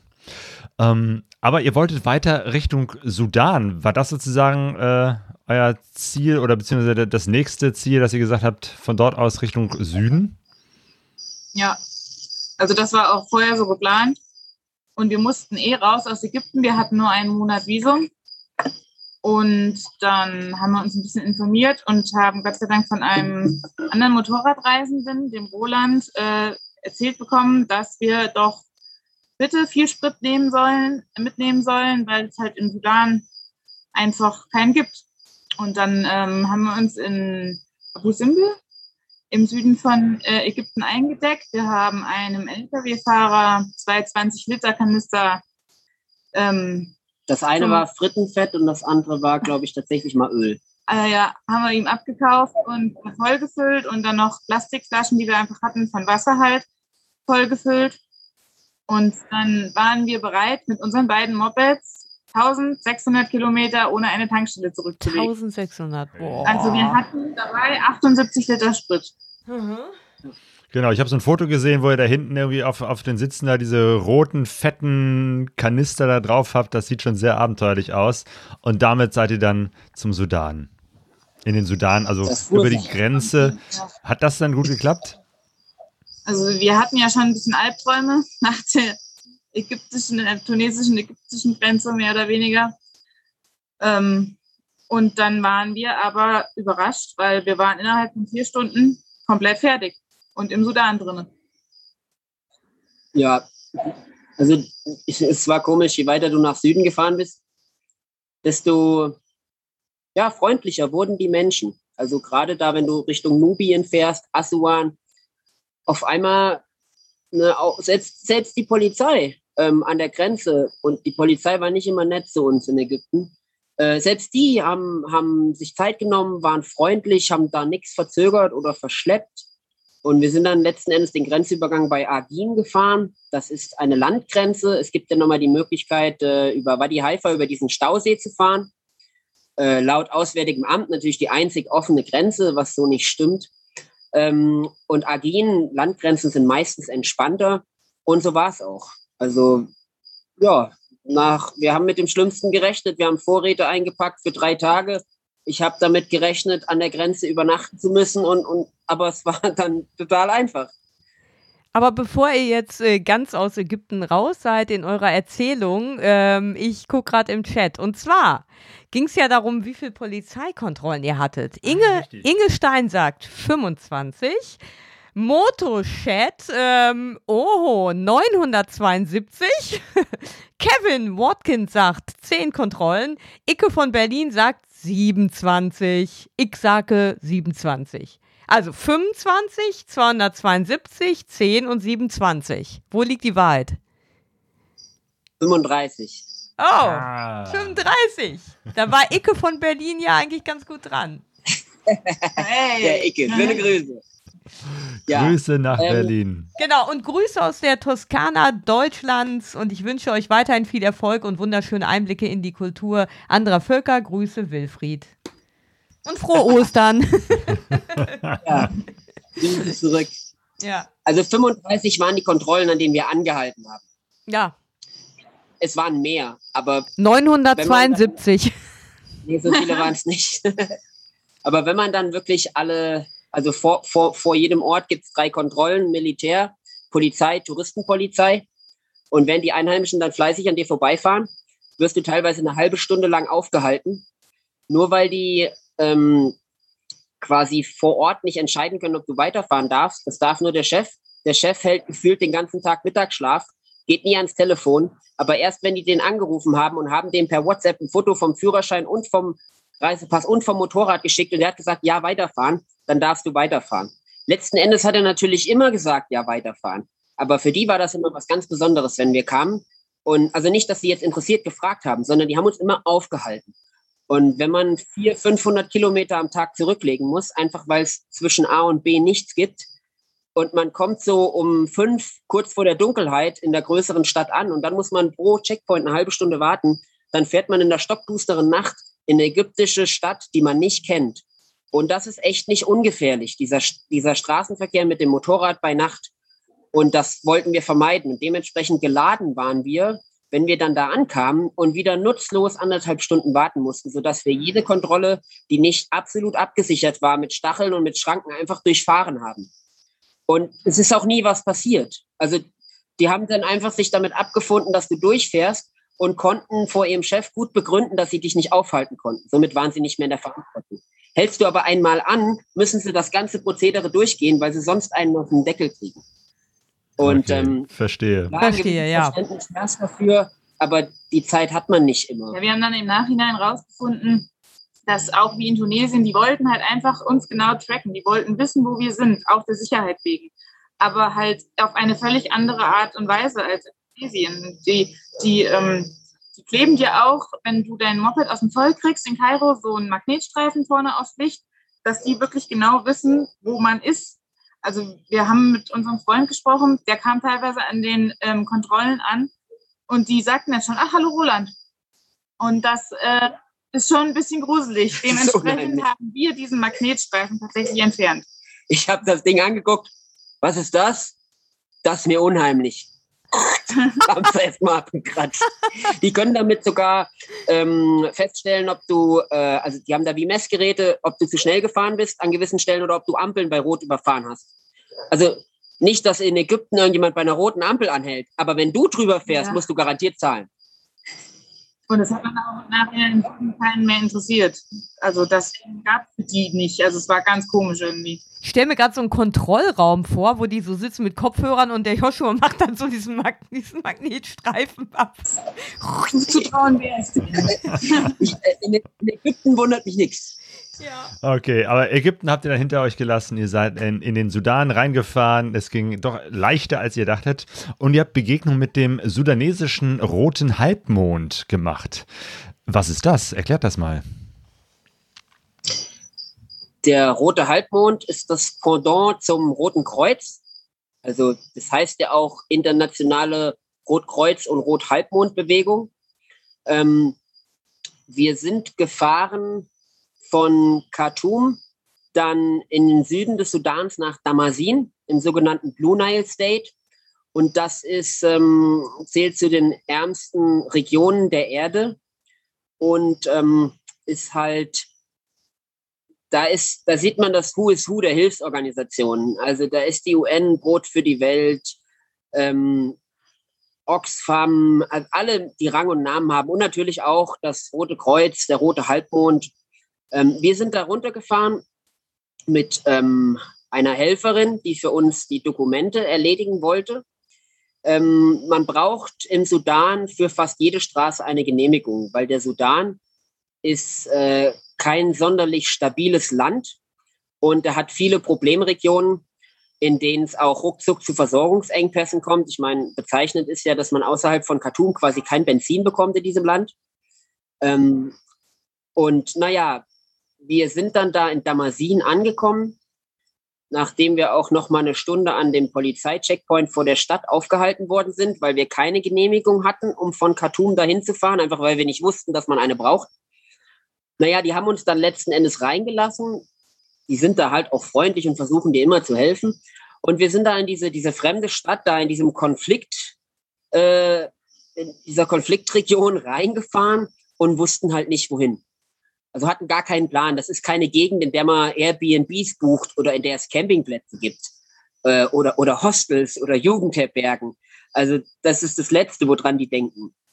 Und dann fahren wir diese Straße entlang und ich sehe den roten Halbmond. Und ich arbeite ja nun fürs Rote Kreuz schon seit einiger Zeit. Und dann äh, dachte ich, okay, das, das sind die Kollegen, da wird dir geholfen. Da sind wir da reingefahren und ähm, dann sind wir in das Büro gegangen da. Und dann habe ich gesagt, wie es ist. Also hier sind aus Deutschland, wir sind hier neu, wir haben hier keine Unterkunft. Und da dachte ich, ne, wir sind, wir sind vom Roten Kreuz. Äh, ja, das sind wir quasi, sind wir quasi äh, Freunde, Kollegen. Sagt er, nee, wir sind keine Kollegen. Wir sind Brüder. Und da waren wir willkommen. Und ähm, dann konnten wir da unser Zelt aufbauen. Und dann hat der dortige Leiter der Rot-Halbmond-Hilfsprojekte im ganzen Blue Nile State, Hassan, am nächsten Tag mal die Arbeit äh, beiseite gelegt und ist mit uns von Behörde zu Behörde gefahren, um die Genehmigung zu bekommen, bis an die Grenze fahren zu dürfen. Wir wollten da im Süden über die Grenze, weil im Norden der Grenzübergang mit Hemmer war von vornherein klar, ist dicht, weil ja Äthiopien gerade mehr oder weniger im Bürgerkrieg ist. Und wir aber trotzdem versuchen wollten, irgendwie über die Grenze zu kommen und diesen Grenzübergang weiter südlich bei Kumuk nehmen wollten. Ja. Ja, also normalerweise, das sieht auf unserer GPS-Tracking-App ein bisschen anders aus, aber normalerweise sind wir keine Leute, die von A nach B fliegen. Also bevor wir nicht alles versucht haben, äh, würden wir kein anderes Transportmittel als die Straße nehmen. Aber ja, da haben wir alles versucht mit Beziehungen mit unserer Helferin aus Khartoum, die, wie sich im Nachhinein rausstellt, es war sehr lustig, ähm, nicht, wie wir angenommen haben, eine Polizistin ist, sondern für den fürs internationale Rote Kreuz in Khartoum arbeitet und die die Schnittstelle zwischen Rotkreuz und Rothalbmond in Damasin im Brunei State darstellt. Also wir sind quasi, ohne es zu wissen, bei ihrem Kollegen untergekommen, was sich im Nachhinein erst rausgestellt hat. Also irgendwie führen alle Wege zusammen. Ja, ja. Und die haben beide versucht, was ging, aber letzten Endes hat der oberste ähm, General, der dort für die Grenzsicherung des Sudans zuständig ist, uns zwar gesagt, wir können nach Kurmuk, wenn wir wollen, mal kurz rüber gucken, aber er lässt uns auf keinen Fall über die Grenze, weil vor zwei Tagen erst versehentlich, wie man uns versicherte, äh, acht spanische Touristen umgekommen sind. Und zwar in diesen 80, in Äthiopien, auf der äthiopischen Seite, in diesen 80 Kilometern, die quasi von der sudanesischen Grenze bis zum Kontrollgebiet der äthiopischen Armee liegen. Da gibt es 80 Kilometer, die kontrolliert quasi niemand. Mhm, die Armee so hat da keine Macht mehr. Ja. Das die verständigen sich da, also die sudanesische und die äthiopische Armee, auf einem gewissen Level arbeiten die zusammen und die, die Äthiopier haben mehr oder weniger gesagt, wir können für nichts garantieren. Wenn die die 80 Kilometer schaffen, ist gut, dann sind sie sicher. Und wenn nicht, dann tut uns leid. Und dann hat er gesagt, das Letzte, was er gebrauchen kann hier, ist nochmal schlechte Nachrichten über irgendwelche Touristen, äh, die er auch noch durchgelassen hat. Ne? Und also für uns war das dicht. Die, die, äh, die, die Straße war einfach gesperrt. Und dann mussten wir äh, Gott sei Dank hatten wir mit genug, mit ähnlichem gerechnet und genug Sprit dabei, mussten wir wieder die, äh, was, was waren 700 Kilometer ja. nach Khartoum zurückfahren. Aber ich sage dann an so Stellen immer, wer weiß, für was es gut ist. Und es hat sich auch wieder bewahrheitet, weil wir kamen dann bei besagter äh, Helferin, die uns äh, beim Besetzen und allem geholfen hat, bei der Hatun und ihrer Familie in Khartoum unter. Die hat uns äh, eingeladen. Alhamdulillah. Alhamdulillah. Und ähm, wir konnten, drei Wochen hat es gedauert dann, bis wir unsere Mopeds soweit hatten und wir unseren Flug gebucht hatten, konnten bei denen dann wohnen. Ach, super. Das heißt, jetzt geht es um den Flug nach Kenia, den ihr dann gemacht habt? Ja. Ja. Es gab ja. ja leider keine andere Möglichkeit. Ja, genau. Aber immerhin, nach Kenia. Aber ihr habt, äh, ihr musstet dann sozusagen diese ganzen Geschichten machen mit äh, äh Motorrad ähm, äh, wieder durch den Zoll, beziehungsweise ausfliegen können und das Ganze ähm, ähm, organisieren vor Ort. Und in dieser Zeit habt ihr bei der Familie gelebt. Ja, genau. Und es war eine wunderschöne Zeit, die wir ja sonst so nicht erlebt hatten, hätten. Und deswegen, wer weiß, für was es gut war. Moment. Und, äh, Genau, äh, und es ist ja meistens dann auch für, für etwas gut. Und manchmal sind ja genau ähm, auf so Reisen so ganz krasse Erlebnisse, krass ähm, äh, aufregende oder ähm, spannende Sachen neben krass tollen, also, also dass man dann Hilfsbereitschaft bekommt und so. Und ne? manchmal ist das ja einfach miteinander verbunden, ne? Und apropos verbunden, ähm, habt ihr gerade von einem Hatun geredet? Hatun ja, El Faki? Der ja, ist nämlich genau. gerade im Chat und schreibt Hi und Alhum Dulila. Alhamdulillah. Alhamdulillah. Und hello das my. wir gerade gesagt haben. Hello my loved one. Übersetzt das mal kurz. Alhamdulillah. Meine Lieben. Ja. Ah, ja. Das ist ein Gruß. Hey, das ist super. Gott sei Dank. Ja, ja, das ist ganz schwer zu übersetzen. Äh, so wie Inshallah, das, das sind Worte, die kann man ins Deutsche so nicht übersetzen, aber Alhamdulillah heißt im Prinzip sowas wie, wie Gott sei Dank. Ne? Also, also, gut, dass es so war. Ja. Und das, äh, das verwendet man dort sehr oft. Deswegen ja. manchmal passiert uns das bis heute, dass wir das ja. noch sagen, weil wir, weil wir da wirklich so, so mit der Familie gelebt haben. Und das, also Abenteuer ist, wenn was schief geht. Ne? Erst wenn was schief geht, ist man auf Hilfe angewiesen, so wie da. Und äh, wenn, wenn wir es nochmal machen würden, wir würden es wieder genauso machen. Also Flug hin oder her, Grenze hin oder her, diese Familie kennenlernen zu dürfen, das, das war was ganz Besonderes. Wir haben halt einen Einblick in die sudanesische Kultur bekommen, in die arabische Welt. Die hätte man so nicht bekommen. Also gerade weil in der Familie eigentlich hauptsächlich Frauen gelebt haben. Das Bild der Frau im Sudan ist ja tatsächlich sehr schwierig im Islam mit der äh, Religion. Die Frauen haben da nicht viel zu melden. Also ich habe das auch am eigenen Leib erfahren. Und die drei, die, die Mutter und die zwei Mädels, drei Mädels, waren alle geschieden von ihren Männern und äh, dementsprechend bringt das, ähm, ja, verletzt das die Ehre der Familie und man müsste sich da jetzt einlesen oder ich, man müsste da eine Stunde drüber erzählen. Das ist der Wahnsinn. Also ich habe das versucht in dem Artikel, der jetzt online ist bei uns seit zwei Wochen, so ein bisschen zu umreißen, dass man sich das vorstellen kann, wie, wie das Leben da ist. Und wie gesagt, es war auch nur so möglich, ja, durch Glück einfach. Äh, das Einzige, was im Sudan über allem steht, auch über der Regel, dass, dass Männer und Frauen vor der Ehe nicht zu dicht Kontakt haben und Frauen sich immer verhüllen und so weiter. Was da drüber steht, ist die Gastfreundschaft. Und als wir vor Hatuns Tür standen, war klar, dass, äh, dass wir dort, solange wir möchten, bleiben können. Und das hat dann zu einer Freundschaft geführt, die wird ewig dauern. Also wir, wir waren so unterschiedlich aufgewachsen und so unterschiedlich von den Vorstellungen her. Aber irgendwie haben wir vom ersten Moment, also wir beide und, und die Hatun und ihre Schwester so richtig zusammengepasst. Das gibt es manchmal, äh, dass man irgendwo, wo man es überhaupt nicht erwartet, Leute trifft, die auf eine andere Art und Weise aber doch irgendwie gleich denken und die gleichen Werte haben. Und ähm, es war, ja, es war eine wunderschöne Zeit. Auch die Kinder, wie, wie schnell die Vertrauen zu uns gefunden haben. Mit, mit der Mila, mit der Kleinen, wie, alt ist sie jetzt? Drei. Drei. Ähm, mit der bin ich dann äh, nach der ersten Woche auf den Schultern durchs halbe Viertel gelaufen und war einkaufen und bin Tuk-Tuk gefahren und ja, also ja aber dass ihr mit, dass ihr mit Kindern wurde. könnt, ist ja klar, ne? Joanna, Joanna, Joanna, Johanna, du machst es ja beruflich, bist Erzieherin, du kannst, Joshua, du kannst auch sehr gut mit Kindern umgehen. Ich sehe jetzt gerade hier im Chat, Humsa, ist das Humsat? Ist das, das eine Frau? Schwester. Das ist die Schwester, Schwester, genau. Die hat nämlich auch geschrieben, Hello my loved ones. Also ihr habt Kontakt, die sind in Kontakt mit ja, euch. Wirklich eigentlich. Ja. ja, ja, wir so many greetings to our friends in Sudan. Wunderbar. Ja, aber dann musstet ihr den Sudan verlassen und seid dann wieder mit dem Flieger nach Kenia geflogen.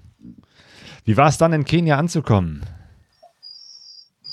Ähm, ach, es war ein Kulturschock, würde ich sagen. Mhm. Warum?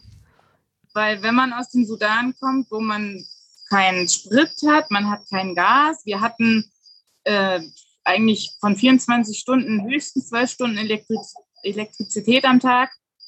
Ähm, man isst eigentlich immer nur dasselbe, bisschen Reis, bisschen Hühnchen. Und dann kommt man hier in Kenia an und es gibt wieder alles. Also ich meine, eigentlich ist das ja normal für uns, ne? Aber als wir aus dem Sudan kamen, das war wie Schlaraffenland mehr oder weniger. Und man weiß eigentlich erstmal, wie gut es uns geht. Wir haben uns so langsam daran gewöhnt, dass es immer weniger gab und haben das so nicht wahrgenommen. Also für uns war das dann normal, dass die Dusche kalt ist, dass das Licht mal ausgeht und mal an, dass es kaltes Essen gibt, weil es kein Gas mehr gibt und kein Benzin und auch kein Diesel. Äh, ja, dass man oft das Gleiche gegessen hat und auch, ähm, ja, dass man, dass man diese ganzen Widrigkeiten, dass man im Sudan kriegt man zum Beispiel kein Geld mit Visa oder Mastercard, man muss immer auf den Schwarzmarkt wohlgemerkt illegal Geld tauschen. Es gibt keine andere Möglichkeit für uns als Außenstehende. Und äh, all das war normal. Also wir haben uns, wir haben uns dadurch nicht, also am Anfang schon, aber dann nicht mehr stressen lassen. Und wir waren es auch gewöhnt, dass, ja, du wolltest Käse kaufen und es gab halt keinen Käse. Im Umkreis von zehn Kilometern, da gab es halt keinen Käse. Gut, dann hast du Brot gegessen mit, mit irgendeinem Süßkram oder so.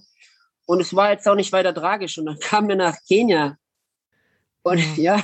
Und es gab Käse. Und es gab hey. Käse. Ich habe eine Rolle Gouda gekauft. Das, oh. waren, das waren 5 Kilo oder so, weil ich Angst hatte, es gibt keinen mehr. Ne? Wer weiß, wie lange.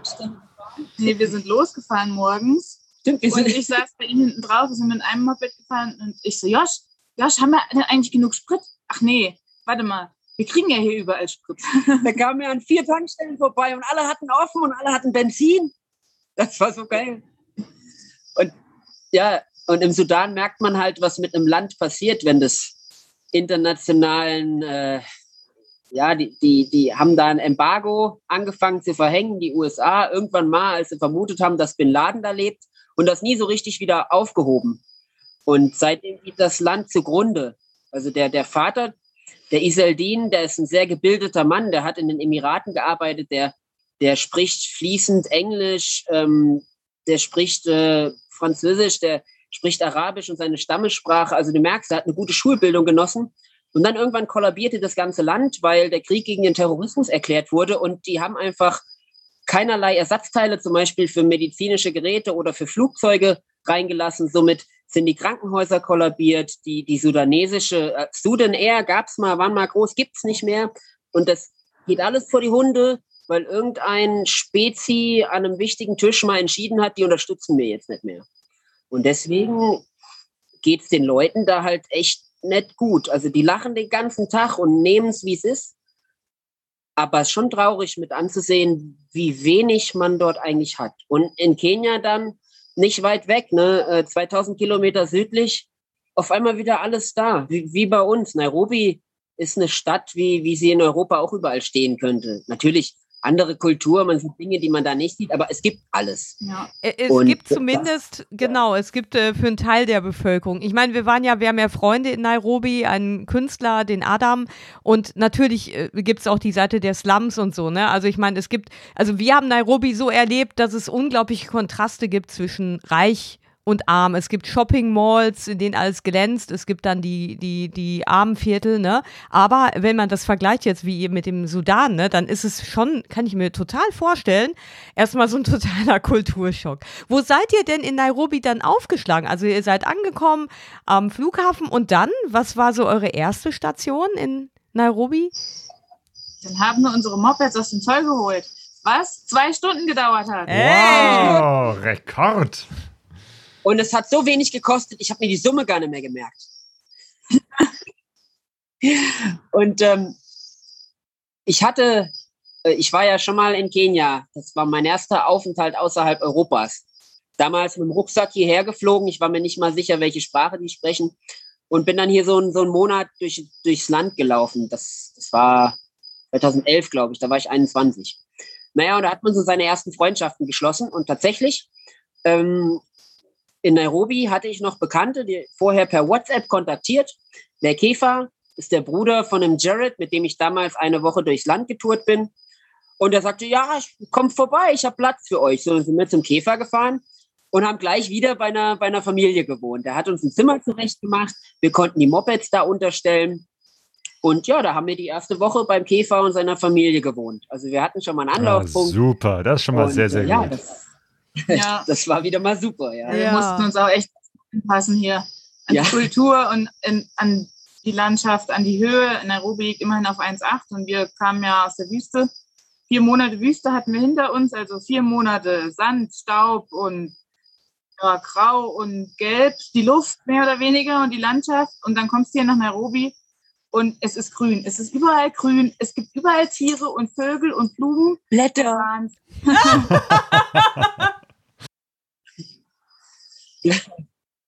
Ich, wir, wir haben gefühlte vier Monate haben wir keinen Baum gesehen. Natürlich gab es da Bäume, aber hier in Nairobi, ihr wart auch schon mal da, ihr wisst ja, wie grün ja, das hier ist. Ja. Das, das ist ja schon der Wahnsinn. Und wenn du dann aus der Wüste kommst, ja. ist wunderschön. Genau. Und da habt ihr eine Woche dort verbracht bei euren Freunden mhm. und dann? Also wie lange, naja, Entschuldigung, wie lange seid ihr jetzt äh, in Nairobi? Seit wann? Nach einem Monat oder fünf Monat. Wochen vielleicht. Mhm. In Kenia, nicht in Nairobi. Äh, Entschuldigung, ja. ja, genau, in Kenia. Ja, dann kamen die Eltern uns besuchen. Hey! Die äh, besagte Lars und besagte Moni, die im Set ganz aktiv sind. Äh, ja, die, also wir haben schon drüber gesprochen, dass, man, dass sie uns vielleicht mal besuchen kommen. Unter anderem auch, weil ich mal wieder Medikamente brauchte und mein Vertrauen in DHL sich gen Null äh, gesenkt hat. Wie kommt das ähm, denn? Ähm, aber einfach auch, weil das, weil das schön ist, dass, ja, dass man sich mal wieder sieht. Ja, und dann haben die es durchgezogen. Ne? Covid-Test gemacht, das brauchst du ja mittlerweile überall. und ins Flugzeug gestiegen und hier gelandet. Und das war auch, also viele Leute denken ja, momentan kann man sich kaum bewegen. Das war unproblematisch. Also du musst halt fünfmal den Test vorzeigen, dann machst du so einen kleinen Fragebogen zu deiner aktuellen Gesundheit und dann kannst du nach Kenia einreisen. Wieso machst du online? Am Flughafen geht es ruckzuck. Und ja, dann, dann haben wir die abgeholt am Flughafen Nairobi. Und wir haben uns dazu entschieden, mal von dem Motorrad äh, auf vier Räder umzusteigen, also zusammenhängend, äh, und haben uns von dem Käfer, eben dem Bekannten, bei dem wir gewohnt haben, das Auto geliehen. Der meinte, ja, braucht ihr noch irgendwas? Sag ich, naja, vielleicht kannst du uns helfen mit Automietung. Ja, gut, dann, dann nehmt halt meins, ne? Und ja, dann hat er das Ding geputzt und Inspektion gemacht. Dann haben wir uns auf den Preis geeinigt, was natürlich viel günstiger war als jede Mietwagenfirma. Ähm, das Ding war Vollkasko versichert, da hatte ich also auch keine Bedenken. Und ja, dann haben wir das Auto genommen, haben die Eltern vom Flughafen abgeholt und haben uns dann, weil beim Käfer war leider nicht genug Platz, hier so eine Airbnb-Wohnung äh, geholt und haben dann hier mit den Eltern erstmal vier Tage Akklimatisation gemacht. Und ähm, dann sind wir von hier aus mit dem Auto losgefahren. Erst in die Berge Kenias Richtung Eldoret. Da haben wir auch einen Bekannten, der kommt aus Werder, der Rico, der ist leidenschaftlicher äh, Marathonläufer. Der ist dann natürlich da in genau die richtige Gegend gezogen, da wo sie alle herkommen. Genau, ah, Kenia, das Land der Läufer. Ja. Ja, und genau, da hat er äh, jetzt ein kleines Häuschen gekauft, ist da gerade am Einrichten und geht halt seiner Leidenschaft nach, dem Laufen.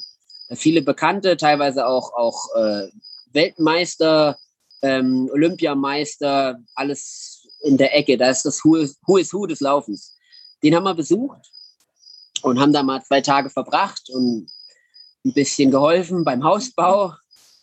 Und dann sind wir wieder ähm, Richtung Süden gefahren und haben mal so ganz klischeemäßig so eine Safari gemacht. Wo also habt ihr die in, gemacht? So also wo wart ihr da? Amboseli National Park. Amboseli, ja. Ah ja, sehr schön. Da waren wir auch. Ja, das, ja. ja ein Traum. Ja, halt direkt am, am Kilimanjaro, sodass jo. man auf den Fotos halt auch immer einen passenden Hintergrund hat. Ne?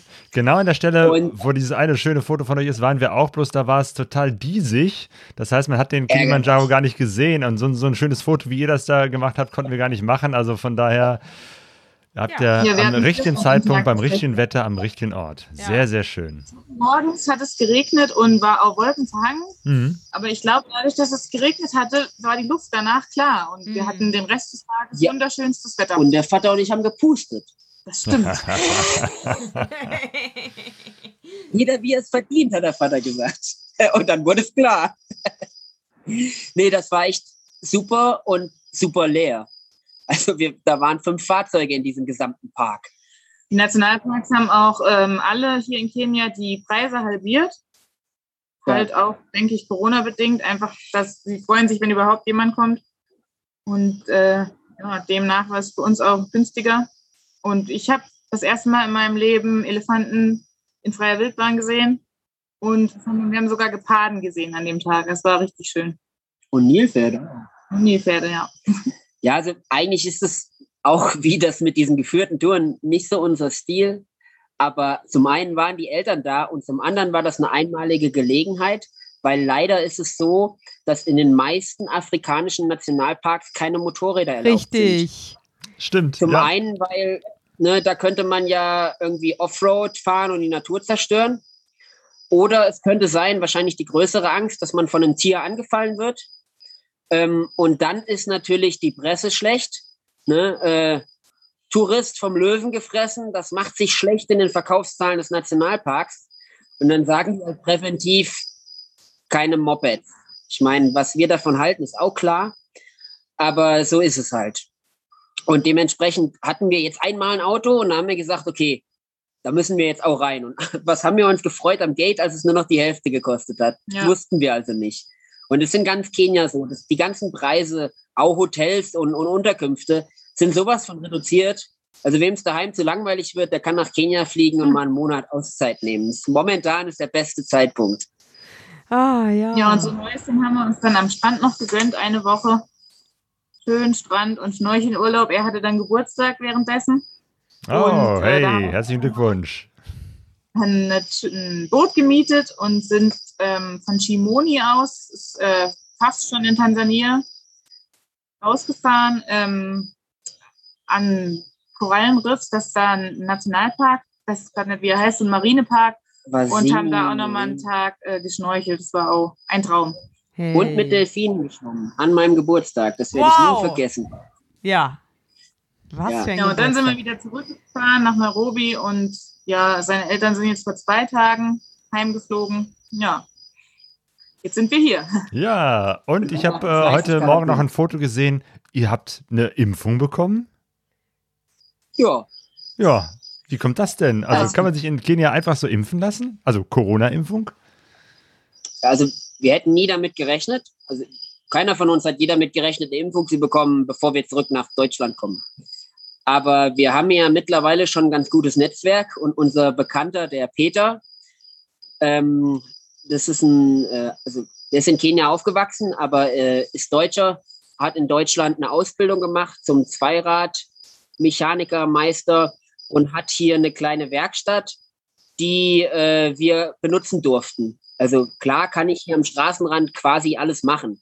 Aber wer mal am Straßenrand mit zwei Schlitzschraubendrehern Enduro-Reifen versucht hat aufzuziehen, der weiß, dass es einfach keinen Spaß macht.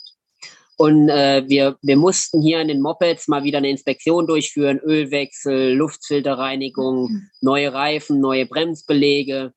Und ähm, da haben wir halt mal nach einem Platz gesucht, wo, wo man in Ruhe schrauben kann. Und der Peter hat uns den dann angeboten, top ausgestattete Werkstatt. Halt, ne, als Deutscher, da ist man da so ein bisschen Autist. Also wenn bei mir die Werkzeuge nicht in einer Reihe hängen, da kann ich einfach nicht arbeiten. Und das war natürlich beim Peter perfekt. Also äh, ja, und der Peter dann hat uns angeschrieben, meint, ja übrigens, äh, ich bin geimpft, ihr könnt euch auch impfen lassen. Sag ich, na ja, komm, du hast hier einen Resident-Pass und wir haben einen Reisepass. Das ist schon mal nicht das Gleiche. Sagt er, doch, doch, probiert es mal. Die fragen da gar nicht so sehr nach. Dann wollten wir uns erst im öffentlichen Krankenhaus die AstraZeneca-Impfung abholen. Die hätten wir sogar umsonst bekommen. Dann aber ähm, haben wir gesehen, dass bei dieser Impfung der Abstand zwischen erster und zweiter Impfung acht Wochen beträgt. Und unser Visum ist nicht lang genug, um, um nach acht Wochen hier noch die Impfung zu bekommen.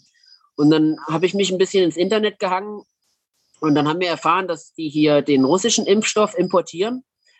Und zwar nicht von staatlicher Seite her, sondern äh, privat. Also die, die Apotheken hier können diesen Impfstoff quasi eigenständig finanzieren und importieren und verteilen den dann an die Krankenhäuser. Und da habe ich den, den ähm, quasi den Generalvertrieb in Kenia angerufen, sag hier, äh, Leute, kann ich das bei euch direkt kaufen? Ich hau mir das selber rein. Nee, nee, das geht nicht. Sag ich, ich weiß, wie das geht. Nee, nee, das, das geht nur in Krankenhäuser. Sag ich, okay, dann schickt mir mal eine Liste aller Krankenhäuser, die ihr beliefert. In Deutschland undenkbar, dass dir der Zulieferer eine Liste der Krankenhäuser schickt. Fünf Minuten später hatte ich die per E-Mail. Dann habe ich geguckt, welches Krankenhaus in der Nähe liegt und habe einfach angerufen. Sag hier, ich bin der Joshua aus Deutschland und ich hätte gerne eine Impfung. Ja, ähm, wir haben da ein Online-Portal, einfach äh, Daten angeben, äh, sag ich, geht auch mit Reisepass? Ja, geht auch mit Reisepass. Daten angeben, äh, Zahlen und dann äh, und Termin vereinbaren und zahlen. Der Peter hat es letzten Endes für uns gemacht, weil diese Seite war nicht telefonkompatibel. Und so hatten wir am Sonntag haben wir das äh, ausgefüllt und jetzt, äh, also quasi äh, fünf Tage später, also heute Morgen, haben wir die Impfung bekommen. Und ähm, das kostet hier umgerechnet 60 Euro. Und äh, als Reisender kennt man so die Impfpreise. Das ist also noch halbwegs preiswert. Da gibt es deutlich teurere Impfungen. Und bei der Gesundheit, da achten wir nicht aufs Geld. Und der Vorteil ist halt, A, wir nehmen den Einheimischen quasi nicht den staatlich finanzierten Impfstoff weg. Also AstraZeneca, ne? AstraZeneca ist sozusagen umsonst für die Bevölkerung. Genau. Ja. Also eigentlich auch gedacht für die Älteren und, und für die, für die im Gesundheitssystem arbeiten. Aber praktisch ist hier in Kenia das Interesse am Impfen sehr gering. Ähm, und, und dementsprechend kann man da tatsächlich momentan, ich weiß nicht, ob sich das noch ändert, hingehen, weil die Leute haben hier so eine scheinbar so eine abwartende Haltung. So, mal gucken, ob die Ersten das überleben, dann gehe ich da vielleicht auch mal hin. Ja, und man muss auch dazu sagen, die, die, die Impfstationen, die kriegen eine Box am Tag von 60 so Ampullen. Und aus einer Ampulle kriegt man zehn, Impfungen. Also 600. sprich, sie haben 600 am Tag pro Impfstation. Und wenn die nicht verbraucht sind abends, müssen sie die wegschmeißen, weil das ist halt die Vorschrift. Sprich, wenn man dann, dann nachmittags hingeht, dann kann man Glück haben und kriegt einfach eine. Weil dann natürlich schmeißen sie die nicht weg, wenn es mhm. sich vermeidet. Ja. ja, klar, natürlich.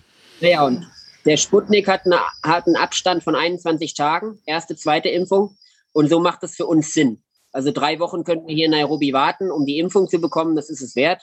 Und ähm, dadurch, dass das privat organisiert ist, läuft es halt auch ziemlich gut, weil die haben natürlich ein Interesse, möglichst viele Impfungen am Tag da reinzuhauen.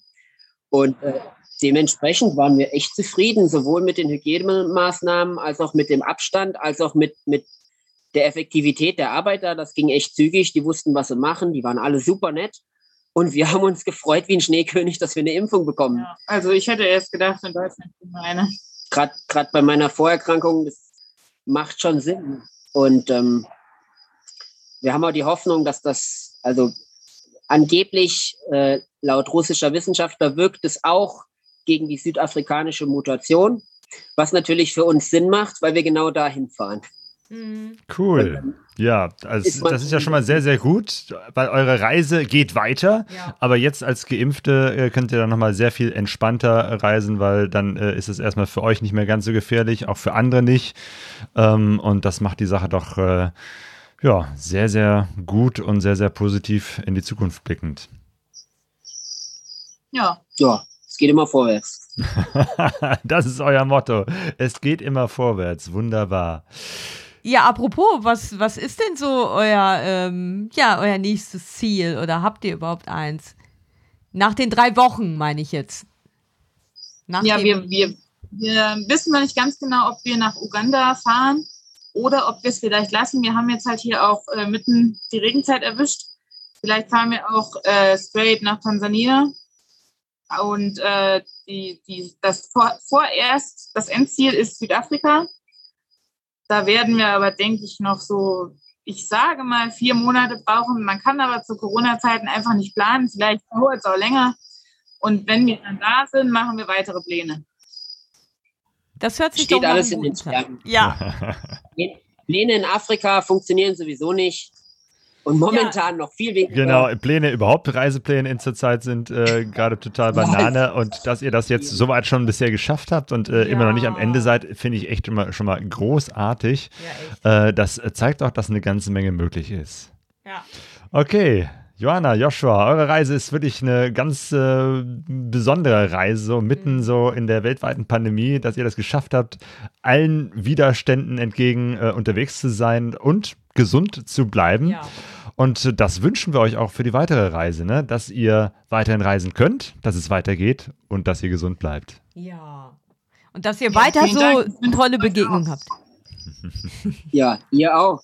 Bleibt fit. Jo. Und ja, dass man hoffentlich bald wieder gemeinsam reisen kann. Ja, das hoffen wir auch. Ja. Ja, uns bleibt noch anzusagen, dass äh, der nächste Pegaso Reise Podcast, äh, den wir aufnehmen, am 18. April sein wird. Da haben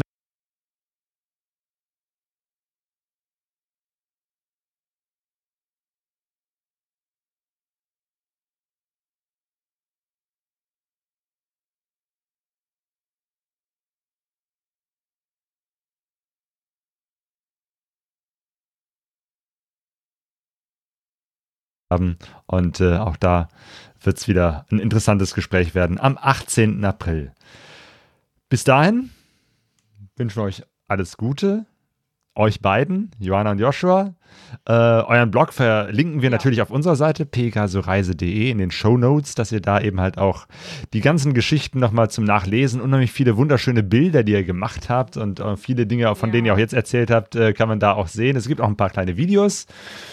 Ähm, und ansonsten bleibt uns und euch, den Zuhörerinnen und Zuschauern, die auch im Chat fleißig mitdiskutiert oh, haben, ja. ähm, nur für die Aufmerksamkeit ganz herzlich zu danken. Genau. Und wenn ihr das nächste Mal im Ruhrgebiet vorbeikommt, wir haben da immer ein Plätzchen für euch. da könnt ihr euch drauf verlassen, ja. ja, aber jetzt ja, erstmal noch eine gute Zeit euch. Jo, Alhamdulillah. Ja. Alhamdulillah.